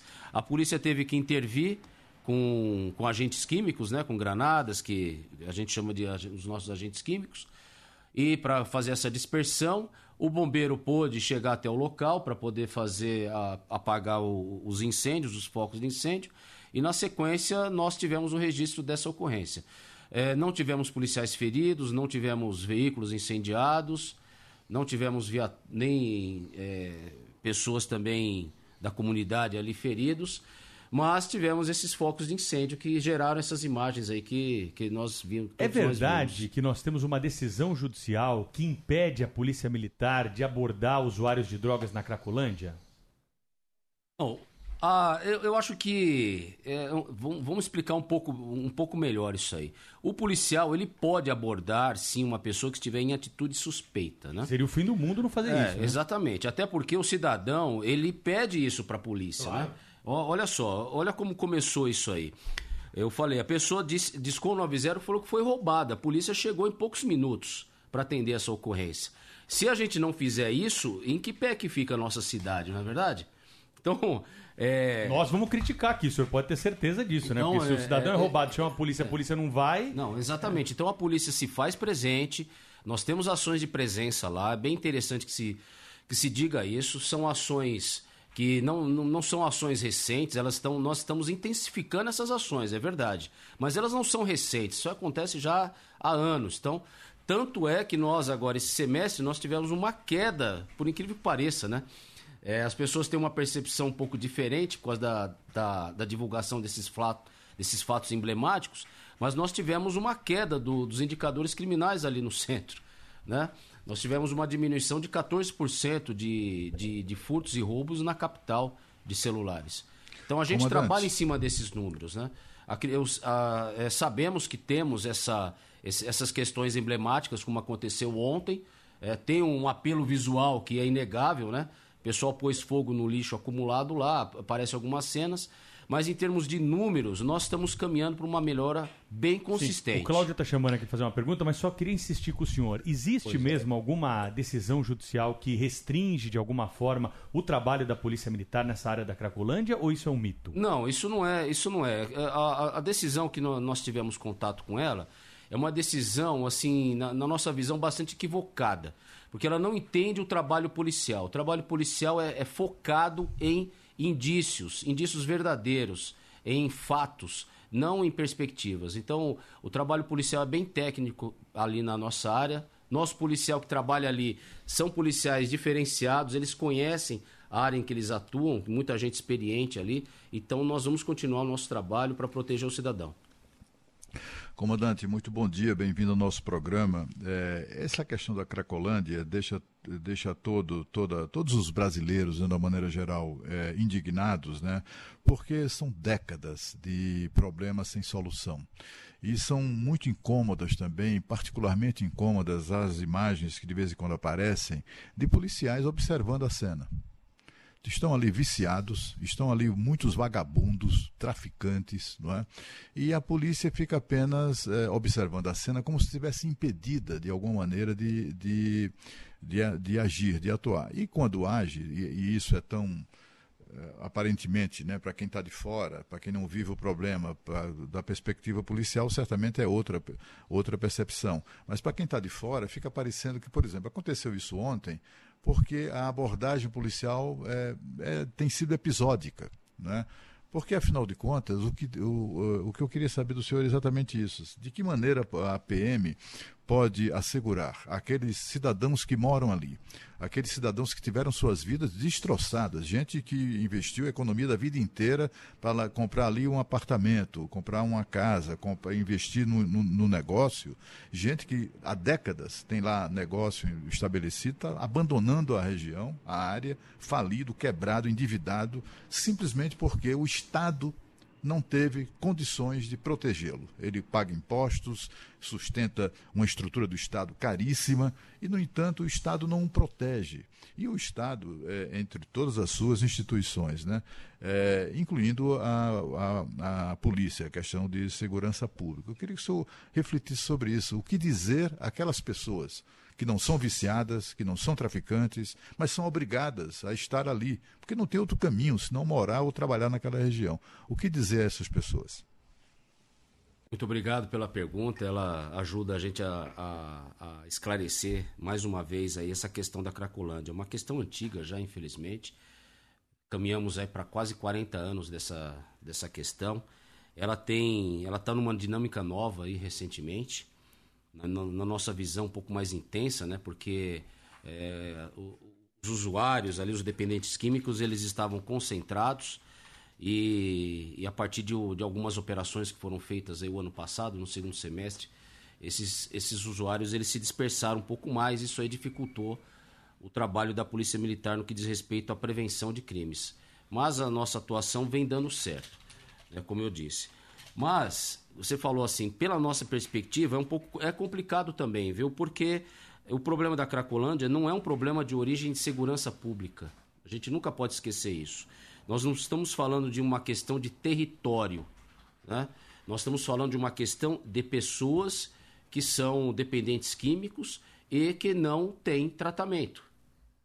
Né? Eles não recebem o tratamento. Então, nós estamos falando de uma questão de saúde pública, de assistência social e de, outras, eh, de outros programas públicos. O governo do estado de São Paulo vem enfrentando de uma forma muito corajosa, ao meu ver, pois, pois assumiu para si essa responsabilidade, é, embora é, declaradamente colocou o seu vice-governador do estado para atuar diretamente nisso. Isso, então, isso é uma forma de demonstrar a responsabilidade com que o Estado enfrenta o tema. É um tema que não atinge apenas a Secretaria de Segurança Pública e a Polícia Militar, que é a sua, sua parte mais visível, o seu ente mais visível, mas atinge a todos nós. Eu penso, eu tenho a, a percepção que, que enquanto nós não tivermos a questão das e não enfrentarmos a questão das internações compulsórias ou qualquer nome que você dê, mas que você leve essas pessoas para um tratamento sério e perene, é, nós vamos ter a, a, a persistência desse problema. Vamos resolvê-lo na área de segurança pública? Pode ter certeza que sim.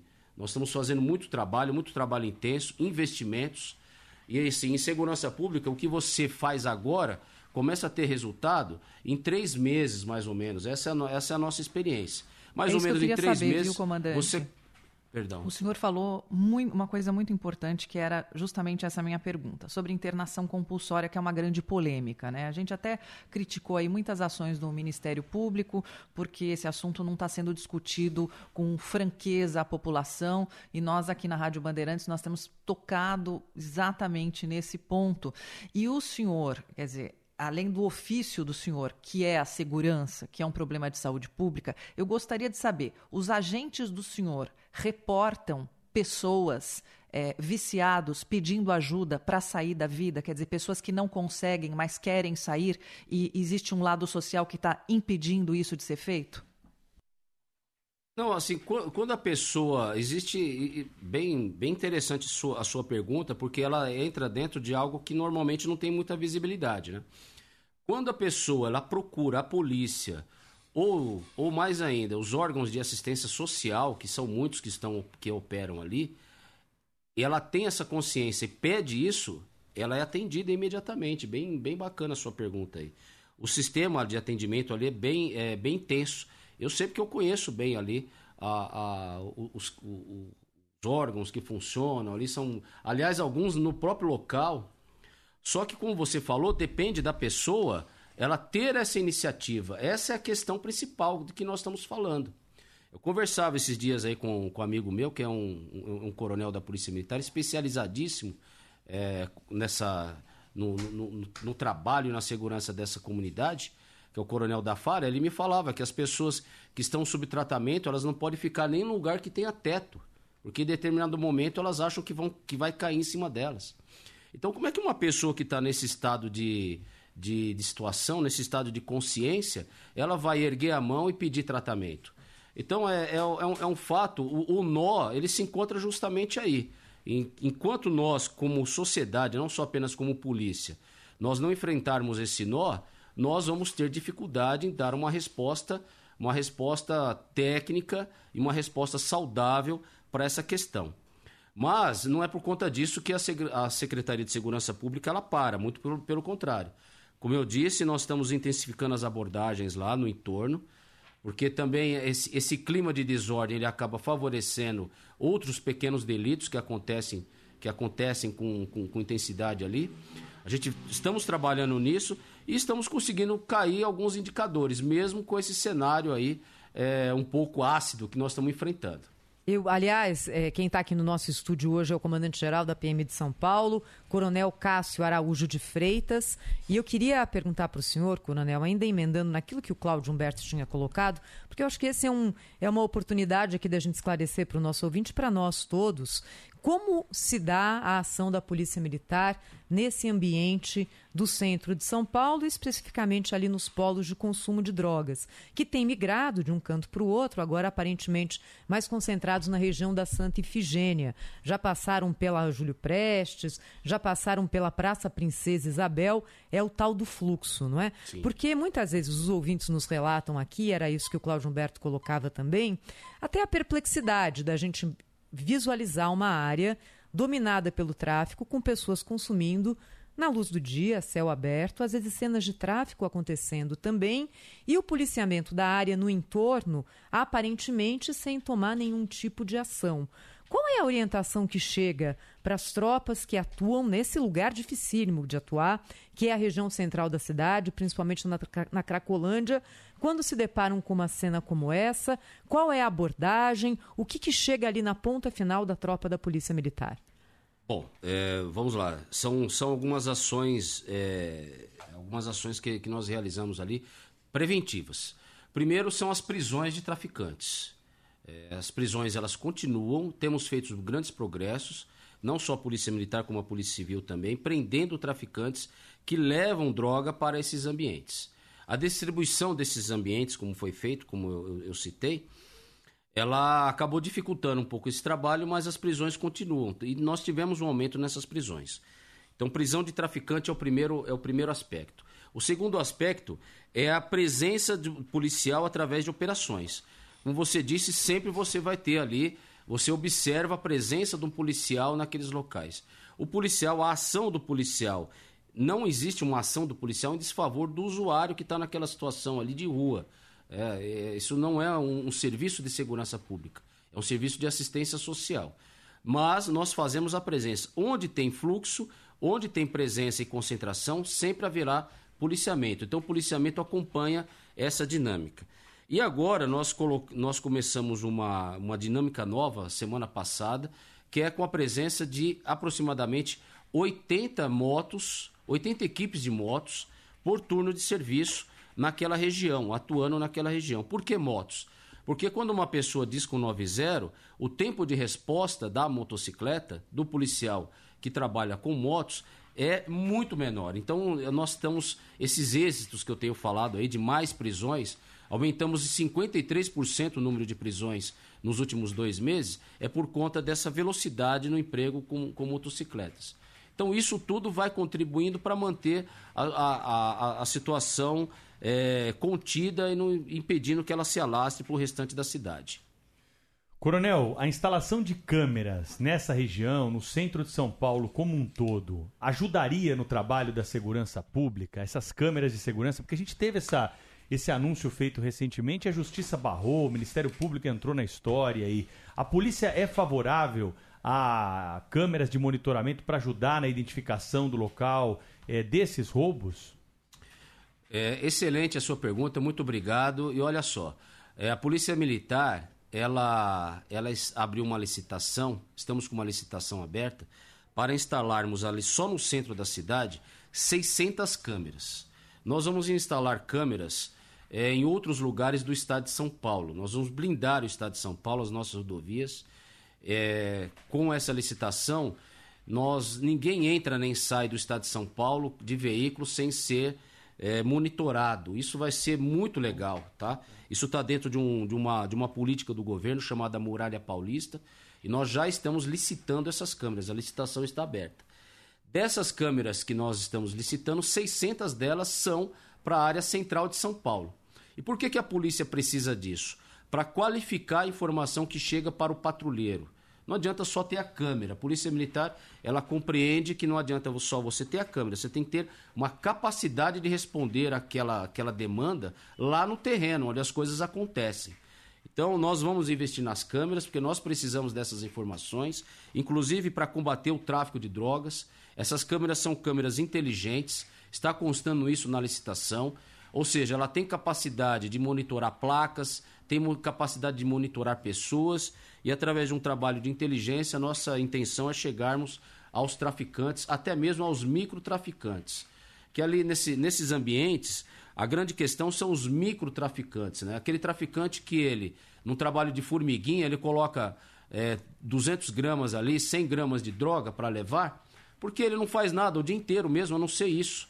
Então ele fica nesse vai e vem aí, e depois, quando ele é preso, aí ele alega que aquela droga é para consumo próprio. E a legislação brasileira tem protegido muito o usuário de droga. Então, do- nessa proteção, acaba favorecendo o trabalho do traficante, do microtraficante, do traficante formiguinha. Mas que é, que é especialmente danoso para esse tipo, para esse tipo de dependente químico.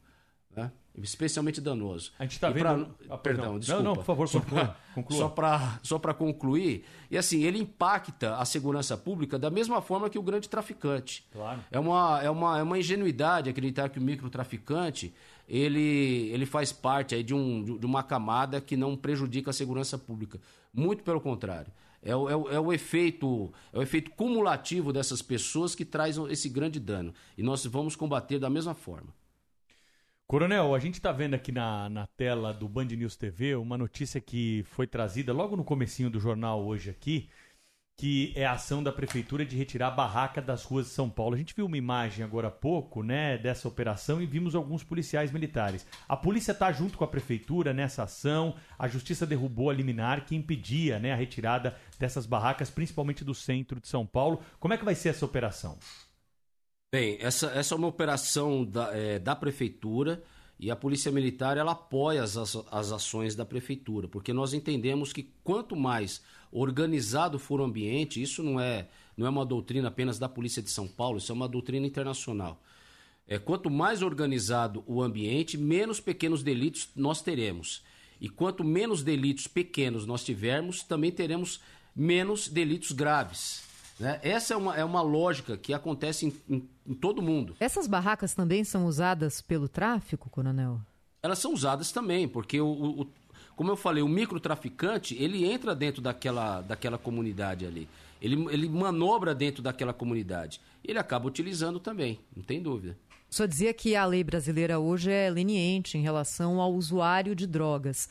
É, não há um, um consumo, uma, uma quantificação na lei a respeito do que é considerado consumo próprio e o que é considerado tráfico, não é?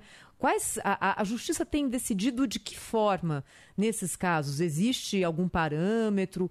Porque muitas vezes a gente, como já tinha dito aqui o Cláudio Humberto, se depara com o consumo de drogas hoje a céu aberto, na luz do dia. E a gente se pergunta se, escuta, tudo bem? Isso pode? O que, o que é isso, coronel?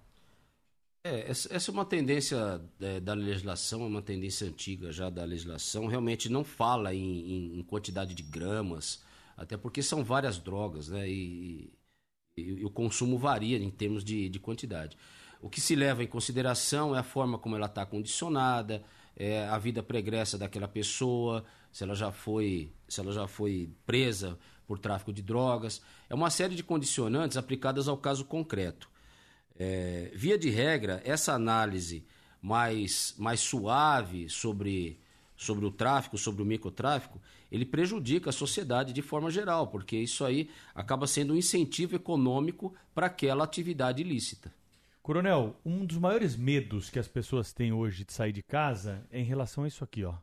Sair de casa com o celular. Tem gente que já tem até o celular do bandido, né? Por mais incrível que isso possa parecer. Parece. Tem informações bancárias, a nossa vida tá dentro desse aparelho, né? Eu não tenho mais carteira, meu documento tá aqui. Se eu perder o celular, eu vou ter um trabalho danado, não sei nem por onde começar. Nem me fale. Como é que a polícia faz, né, para tentar é, coibir esses roubos e furtos de celular? Quando que as pessoas vão conseguir sair de casa com segurança em relação aos smartphones, hein? É, bom, nós atuamos com alguns eixos principais aí. O primeiro eixo é o eixo da orientação. Né? O celular, ele tem, ele vem ganhando cada vez mais valor agregado. Então, você tem celular de 6 mil, 7 mil reais. Isso é, é val, muito valor agregado para um objeto que as pessoas colocam no bolso. Nós, homens, particular, colocamos no bolso ali, meio, meio à vontade, né? É, a gente não tem aquela preocupação. Então é bem interessante e a gente deixa a vida no celular, né? Como você, como você falou bem. E não só pelo valor do próprio objeto, mas pelos acessos que aquele objeto pode dar para um criminoso organizado. Né? Então, nós temos quadrilhas organizadas em, em recepcionar os, os, o, o, os aparelhos furtados ou roubados e, na sequência, ter acesso à sua base de dados e às suas senhas ali para ter acesso a contas e etc. E gera também um outro tipo de criminalidade que é o chamado PIX, né? ou os PIX, né, a criminalidade do Pix e também a criminalidade do golpe do amor, né? Que na verdade o camarada ele faz aquela aquela extorsão mediante sequestro ali muito rápida, ou melhor, faz, faz a tomada da, da do, do aparelho justamente para ter acesso às suas contas bancárias. Enfim, então a gente parte de uma orientação. A outra parte é a melhoria no nosso tempo resposta e na nossa atividade de inteligência. Isso tem dado retorno? Tem. Agora, nesse primeiro bimestre, é, com, essa, com essa nova estratégia, nós fizemos cair em 34% o número de furtos e roubos de celulares no estado de São Paulo. E na cidade de São Paulo, 14%. É, é um trabalho de formiguinha também, sabe? Eu, que nem o pessoal fala muito dos, do, do roubo e furto de celulares aqui na, aqui no centro de, São Paulo, como você falou. Mas olha só, o maior número de furtos e roubos estavam, sabe onde? Avenida no... Paulista. Não. Não? Não é nem na, na Avenida Paulista. É, essa análise aí ela foi uma análise territorial. Eu tenho que entender o crime como um fenômeno. Sabe onde que estava? Hum. Mulheres hum. sendo roubadas de manhã. 5 e meia da manhã, mulheres Ponto de saem ônibus. nos pontos de ônibus, exatamente. Foi, nós fizemos um trabalho nos pontos de ônibus nós temos um programa de policiamento com motos chamado RPM, que fica nas companhias de polícia lá do seu bairro. Esses policiais começaram a trabalhar, entrar mais cedo, quatro e meia da manhã, para poder ir fazer o patrulhamento nos pontos de ônibus. Foi não, não só essa, né, mas esta foi uma das ações que fez com que esse número caísse. Né? Para o grande público, as pessoas falam ah, lá na Avenida Paulista, mas percentualmente tem caído lá também um pouco. Está concentrado lá? Está. Já estamos com estratégia para a Avenida Paulista, Avenida 9 de Julho e algumas outras que foram citadas recentemente em, em pesquisas da própria Secretaria de Segurança Pública, que tem divulgado e tem dado essa transparência importante para todos nós. Estamos. Mas, assim, esse, esses, esses delitos que estão fora do radar do, da, das pessoas comuns também entram no nosso e a gente tem feito um bom trabalho nesse sentido. Comandante-geral da Polícia Militar de São Paulo, Coronel Cássio Araújo de Freitas, aqui no estúdio da Rádio Bandeirantes. Coronel, muito Obrigado. obrigada, hein? Eu que agradeço. Pela visita, pela conversa. Obrigada, Até uma próxima. Coronel. Agradeço muitas perguntas, muito obrigado. Contem conosco e com a Polícia Militar. Estamos à disposição. E vai dar certo. Rede Bandeirantes de Rádio. Informação e o debate na mesa. No Jornal Gente, da Bandeirantes. Pra se manter conectado, pode contar com a gente. Fique ligado, Sil, sempre presente. Sil, energia que se renova. Sil, todo mundo aprova. Conectada com o futuro. Oh, oh, oh. Sil, toda cidade tá ligada. Sucesso em toda parada. Tecnologia na sua casa. Oh, oh, oh. Fios e cabos elétricos Sil, conectada com o futuro. O dia a dia na Braspress é tudo azul. Com segurança, rapidez e qualidade. No Brasil, de leste a oeste, norte a sul. Tem sempre um caminhão azul Braspress na sua cidade. Tarifas na medida e pronto atendimento. Informações em real time com precisão. E pela Aeropress, sua encomenda vai de avião. Ligue 011 2188 9000 ou pelo site braspress.com. Trânsito. Oferecimento Braspress, a sua transportadora de encomendas em todo o Brasil. Em São Paulo, ligue 2188-9000. Observando agora a Marginal Pinheiros, para quem vai no sentido de Interlagos, com trânsito já lento no Cebolão, até a altura ali do Alexandre Mackenzie pela pista eh, lateral, pela pista expressa a lentidão começa a partir dali, depois emenda ali na ponte do Jaguaré e vai mal até a passagem pelo Jockey Clube. No sentido Castelo Branco, nesse mesmo trecho da Pinheiros, caminho bom. A Páscoa está chegando. Presenteie quem você ama com os deliciosos ovos Copenhagen. Copenhagen, quando tem, marca. Bandeirantes. Fechada com você. Fechada com a verdade.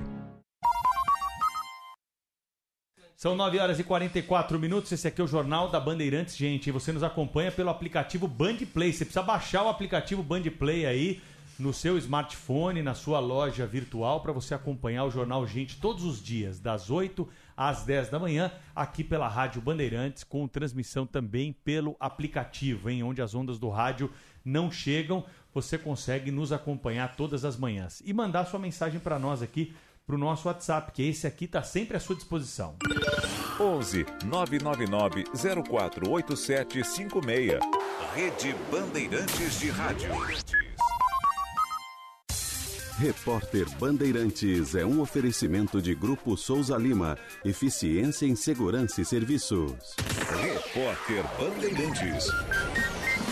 9 horas 45 minutos no ar, o repórter Bandeirantes e traficante suspeita de articular ataques no Rio Grande do Norte é presa no Rio de Janeiro. Informações com a repórter Júlia Calembar.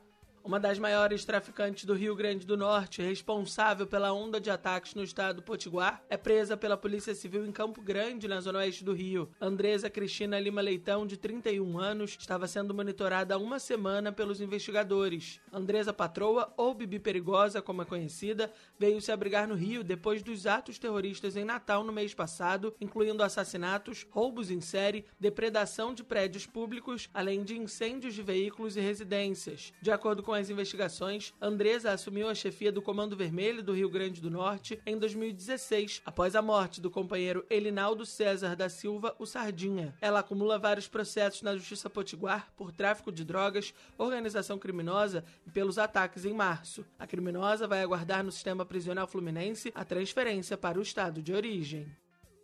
E agora nós vamos ao vivo a Brasília, porque o presidente Luiz Inácio Lula da Silva está falando neste momento. Quase 100 dias aí o presidente Lula se despedindo, né? Agora nesse início de reunião ministerial, o vice-presidente Geraldo Alckmin deve... Terminou agora o pronunciamento do presidente Lula na abertura da reunião ministerial em Brasília. Há instantes ele falou sobre a economia do Brasil. Nós vamos ter a reunião dos 100 dias de governo, em que a gente vai não só fazer avaliação daquilo que nós conseguimos recuperar para colocar em funcionamento, e nem tudo ainda está 100% funcionando, porque quando você decide fazer uma política pública, às vezes ela demora alguns dias para acontecer, mas nós já recuperamos quase todas as políticas sociais que existiam nesse país, que tinha sido É, na última reunião ministerial teve pito público do presidente Lula nos ministros. Dessa vez não houve isso. O presidente que está retomando hoje as agendas públicas depois de ter passado alguns dias no resguardo por causa de uma pneumonia. Repórter Bandeirantes, agora 9h47. O negócio é o seguinte: a solução completa para o seu negócio é a Souza Lima. E com a Souza Lima, o negócio é inovação. E aqui não tem esse negócio de ser tudo igual, não. As soluções são sob medida, de segurança, limpeza e outros serviços. E é um ótimo negócio em valores, sempre alinhado aos valores do seu negócio. E esse negócio de terceirização deixa que a gente resolve. O nosso negócio é fazer o seu negócio melhor. Negócio fechado? Grupo Souza Lima. Soluções completas para o seu negócio. Tá sabendo? A Claro, além de líder em cliente 5G, também é multicampeão no Speed Test. Milhões de pessoas testaram e comprovaram. A Claro tem a internet móvel mais rápida, mais estável e com a melhor experiência de vídeo do Brasil. E tem mais, vou ter que correr, são muitas conquistas. Internet com fibra mais rápida, maior velocidade de download, Wi-Fi mais estável do Brasil. Ufa! Vem pra multicampeã, vem pra Claro. Saiba mais em claro.com.br barra Claro. O Pulo do Gato. 50 anos no ar. Vivi extraordinários momentos na minha vida, na luta sindical, a partir da década de 70, ouvindo o Pulo do Gato, que era um programa obrigatório da gente assistir para saber das notícias que acontecia. Então eu queria dizer para vocês da Bandeirantes que vocês continuem com esse programa, fazer com que esse programa continue sendo campeão de audiência. Um abraço, que Deus abençoe todos vocês. O Zé Paulo também, muito embora confiasse no seu taco, não sabia que poderia virar o que virou, né? Ele cresceu mais ainda no conceito dos nossos ouvintes e o programa acabou sendo, no decorrer do tempo, uma marca do jornalismo brasileiro. O nosso grande desafio que é manter essa marca tão importante para o rádio, manter esse relacionamento com os ouvintes, manter o legado do Zé Paulo e seguir em frente, porque é isso que o jornalismo faz. Meus filhos, Matheus, de 11 anos, e a Júlia, de 9 anos, é a quarta geração da família que acompanha o programa. Na infância, não gostava nada de ouvir o gato miando. Era muito cedo e estava indo para a escola. Aí o tempo passou e aí eu criei uma dependência matinal de ouvir o pulo do gato. Parabéns, pulo do gato! Miau aniversário! O Pulo do Gato. 50 anos na Bandeirantes. Rede Bandeirantes de Rádio. Para você britanear com máxima potência, conheça o liquidificador BLQ 1300 Britânia. São 1200 watts e 6 lâminas de aço para triturar tudo mesmo, incluindo sobretampa dosadora para acrescentar ingredientes durante o preparo. O dia a dia na Braspress é tudo azul. Com segurança, rapidez e qualidade.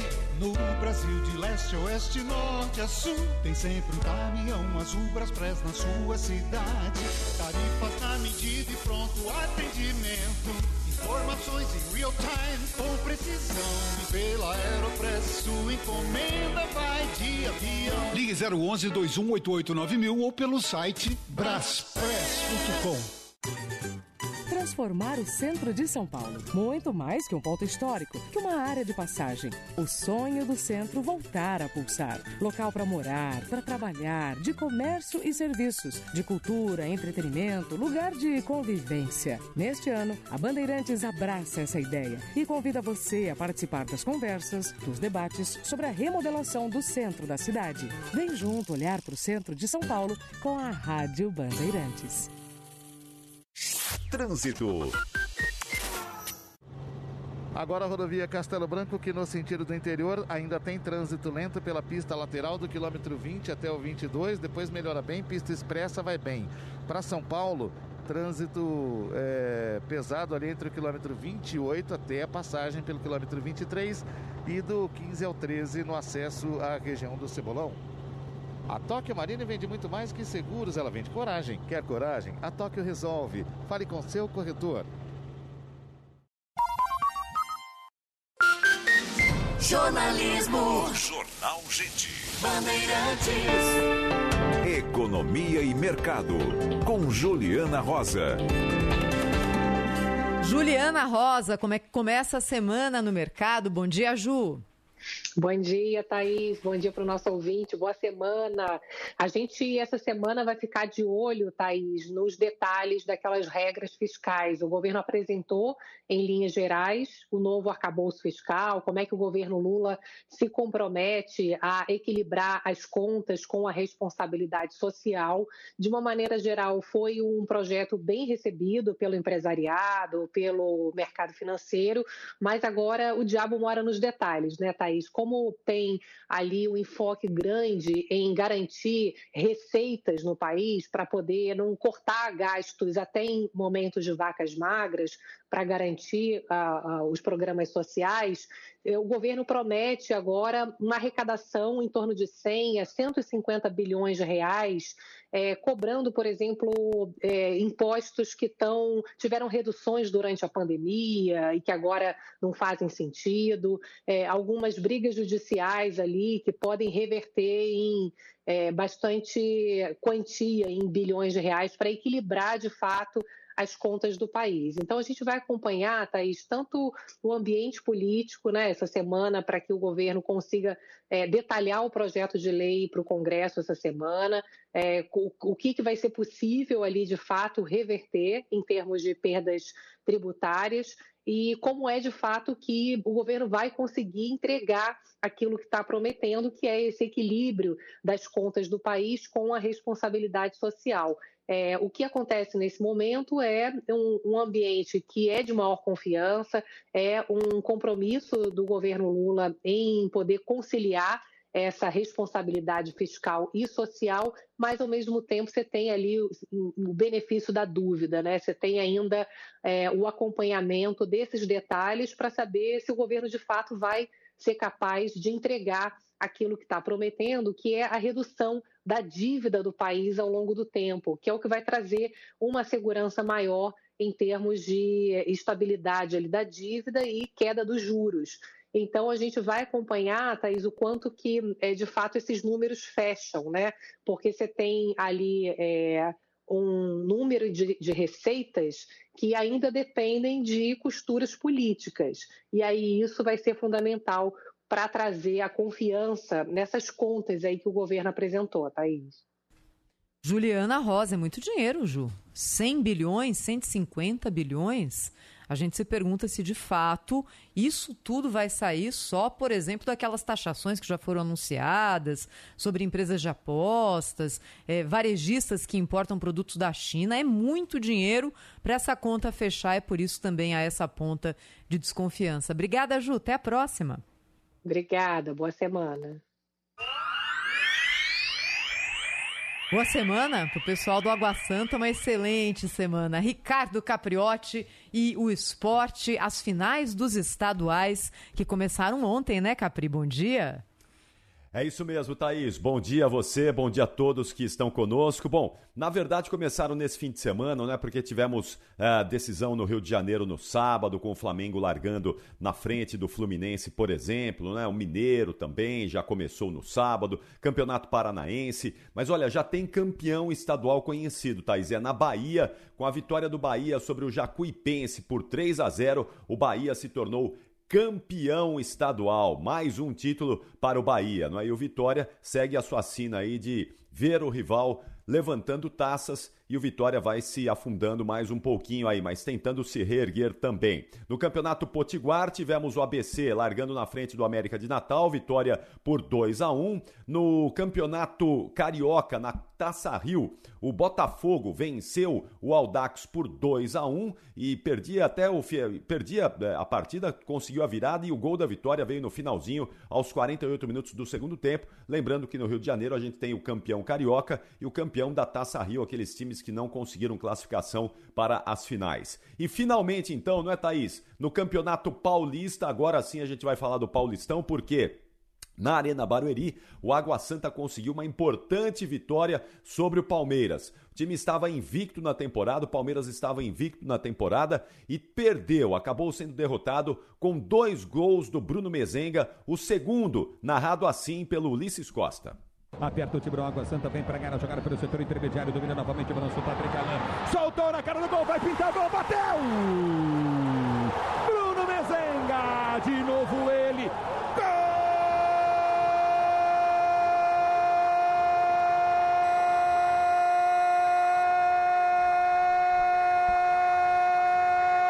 É, Bruno Mezenga, o carrasco do Verdão. Dois gols do Bruno Mezenga que colocam o Água Santa agora com uma vantagem boa, Thaís. O time pode empatar no jogo do próximo domingo, às quatro da tarde, no Allianz Parque, que fica com o título. Uma vitória por um gol de diferença do Palmeiras leva a decisão para as penalidades máximas. Se o Palmeiras não quiser passar por esse sufoco, precisa de uma vitória por dois ou mais gols contra o time de Diadema para levantar a taça para comemorar mais um título. Depois do jogo, o técnico Abel Ferreira admitiu a superioridade do time do Água Santa e afirmou que o Palmeiras vai ter que se reinventar para não passar um vexame no próximo domingo em casa. E muito honestamente acho que merecemos perder. Acho que a única coisa de positiva neste jogo mesmo é que se fosse uma final a um jogo só, íamos ficar a bater palmas no final ao Água Santa porque foi melhor hoje. A única coisa positiva, volto a repetir, do jogo é que temos a oportunidade, uh, 2 a 8 em nossa casa, de poder reverter ou então passar uma grande vergonha. É isto que vai acontecer. Ou revertemos ou vamos passar uma vergonha. É, foi duro aí, foi incisivo o Abel Ferreira. Ele normalmente não mede as palavras, ele é claro, ele é direto, não é? Mas agora, no próximo domingo em casa, essa é a chance do Verdão e, claro, os dois times aí terão os próximos dias para se preparar. O Água Santa vai ter a semana toda, semana cheia, Thaís, para poder fazer essa preparação. Palmeiras tem uma viagem no meio dessa decisão aí. Vai até a Bolívia, vai até La Paz para jogar pela Libertadores da América. Então, do ponto de vista físico, talvez o Água Santa tenha uma vantagem para o jogo do próximo domingo, mas isso a gente só vai entender lá no dia 9, no domingo de Páscoa. Vamos ver quem é que vai celebrar aí no próximo domingo título estadual. Se o Água Santa consegue essa proeza ou se o Palmeiras essa vitória que para muita gente pode parecer improvável, mas em casa, não é jogando no Allianz Parque, Palmeiras tem uma força muito grande, Thaís. Pois é, um campeonato paulista diferente esse aqui, né? Que já teve ali o primeiro jogo das semifinais com dois times do interior, Água Santa e Palmeiras na final, e agora essa zebra que aconteceu no primeiro jogo. Esse é o lado bom do futebol, né? A história do jogo só termina quando acaba, a tal da caixinha de surpresas, final do Campeonato Paulista para confirmar todos esses ditados aí que rodam há tanto tempo de boca em boca. Ricardo Capriotti, obrigada. Capri que volta aqui na programação da Rádio Bandeirantes. O Jornal Gente desta segunda vai ficando por aqui. Muito obrigada a todos pela companhia, pela audiência e claro que você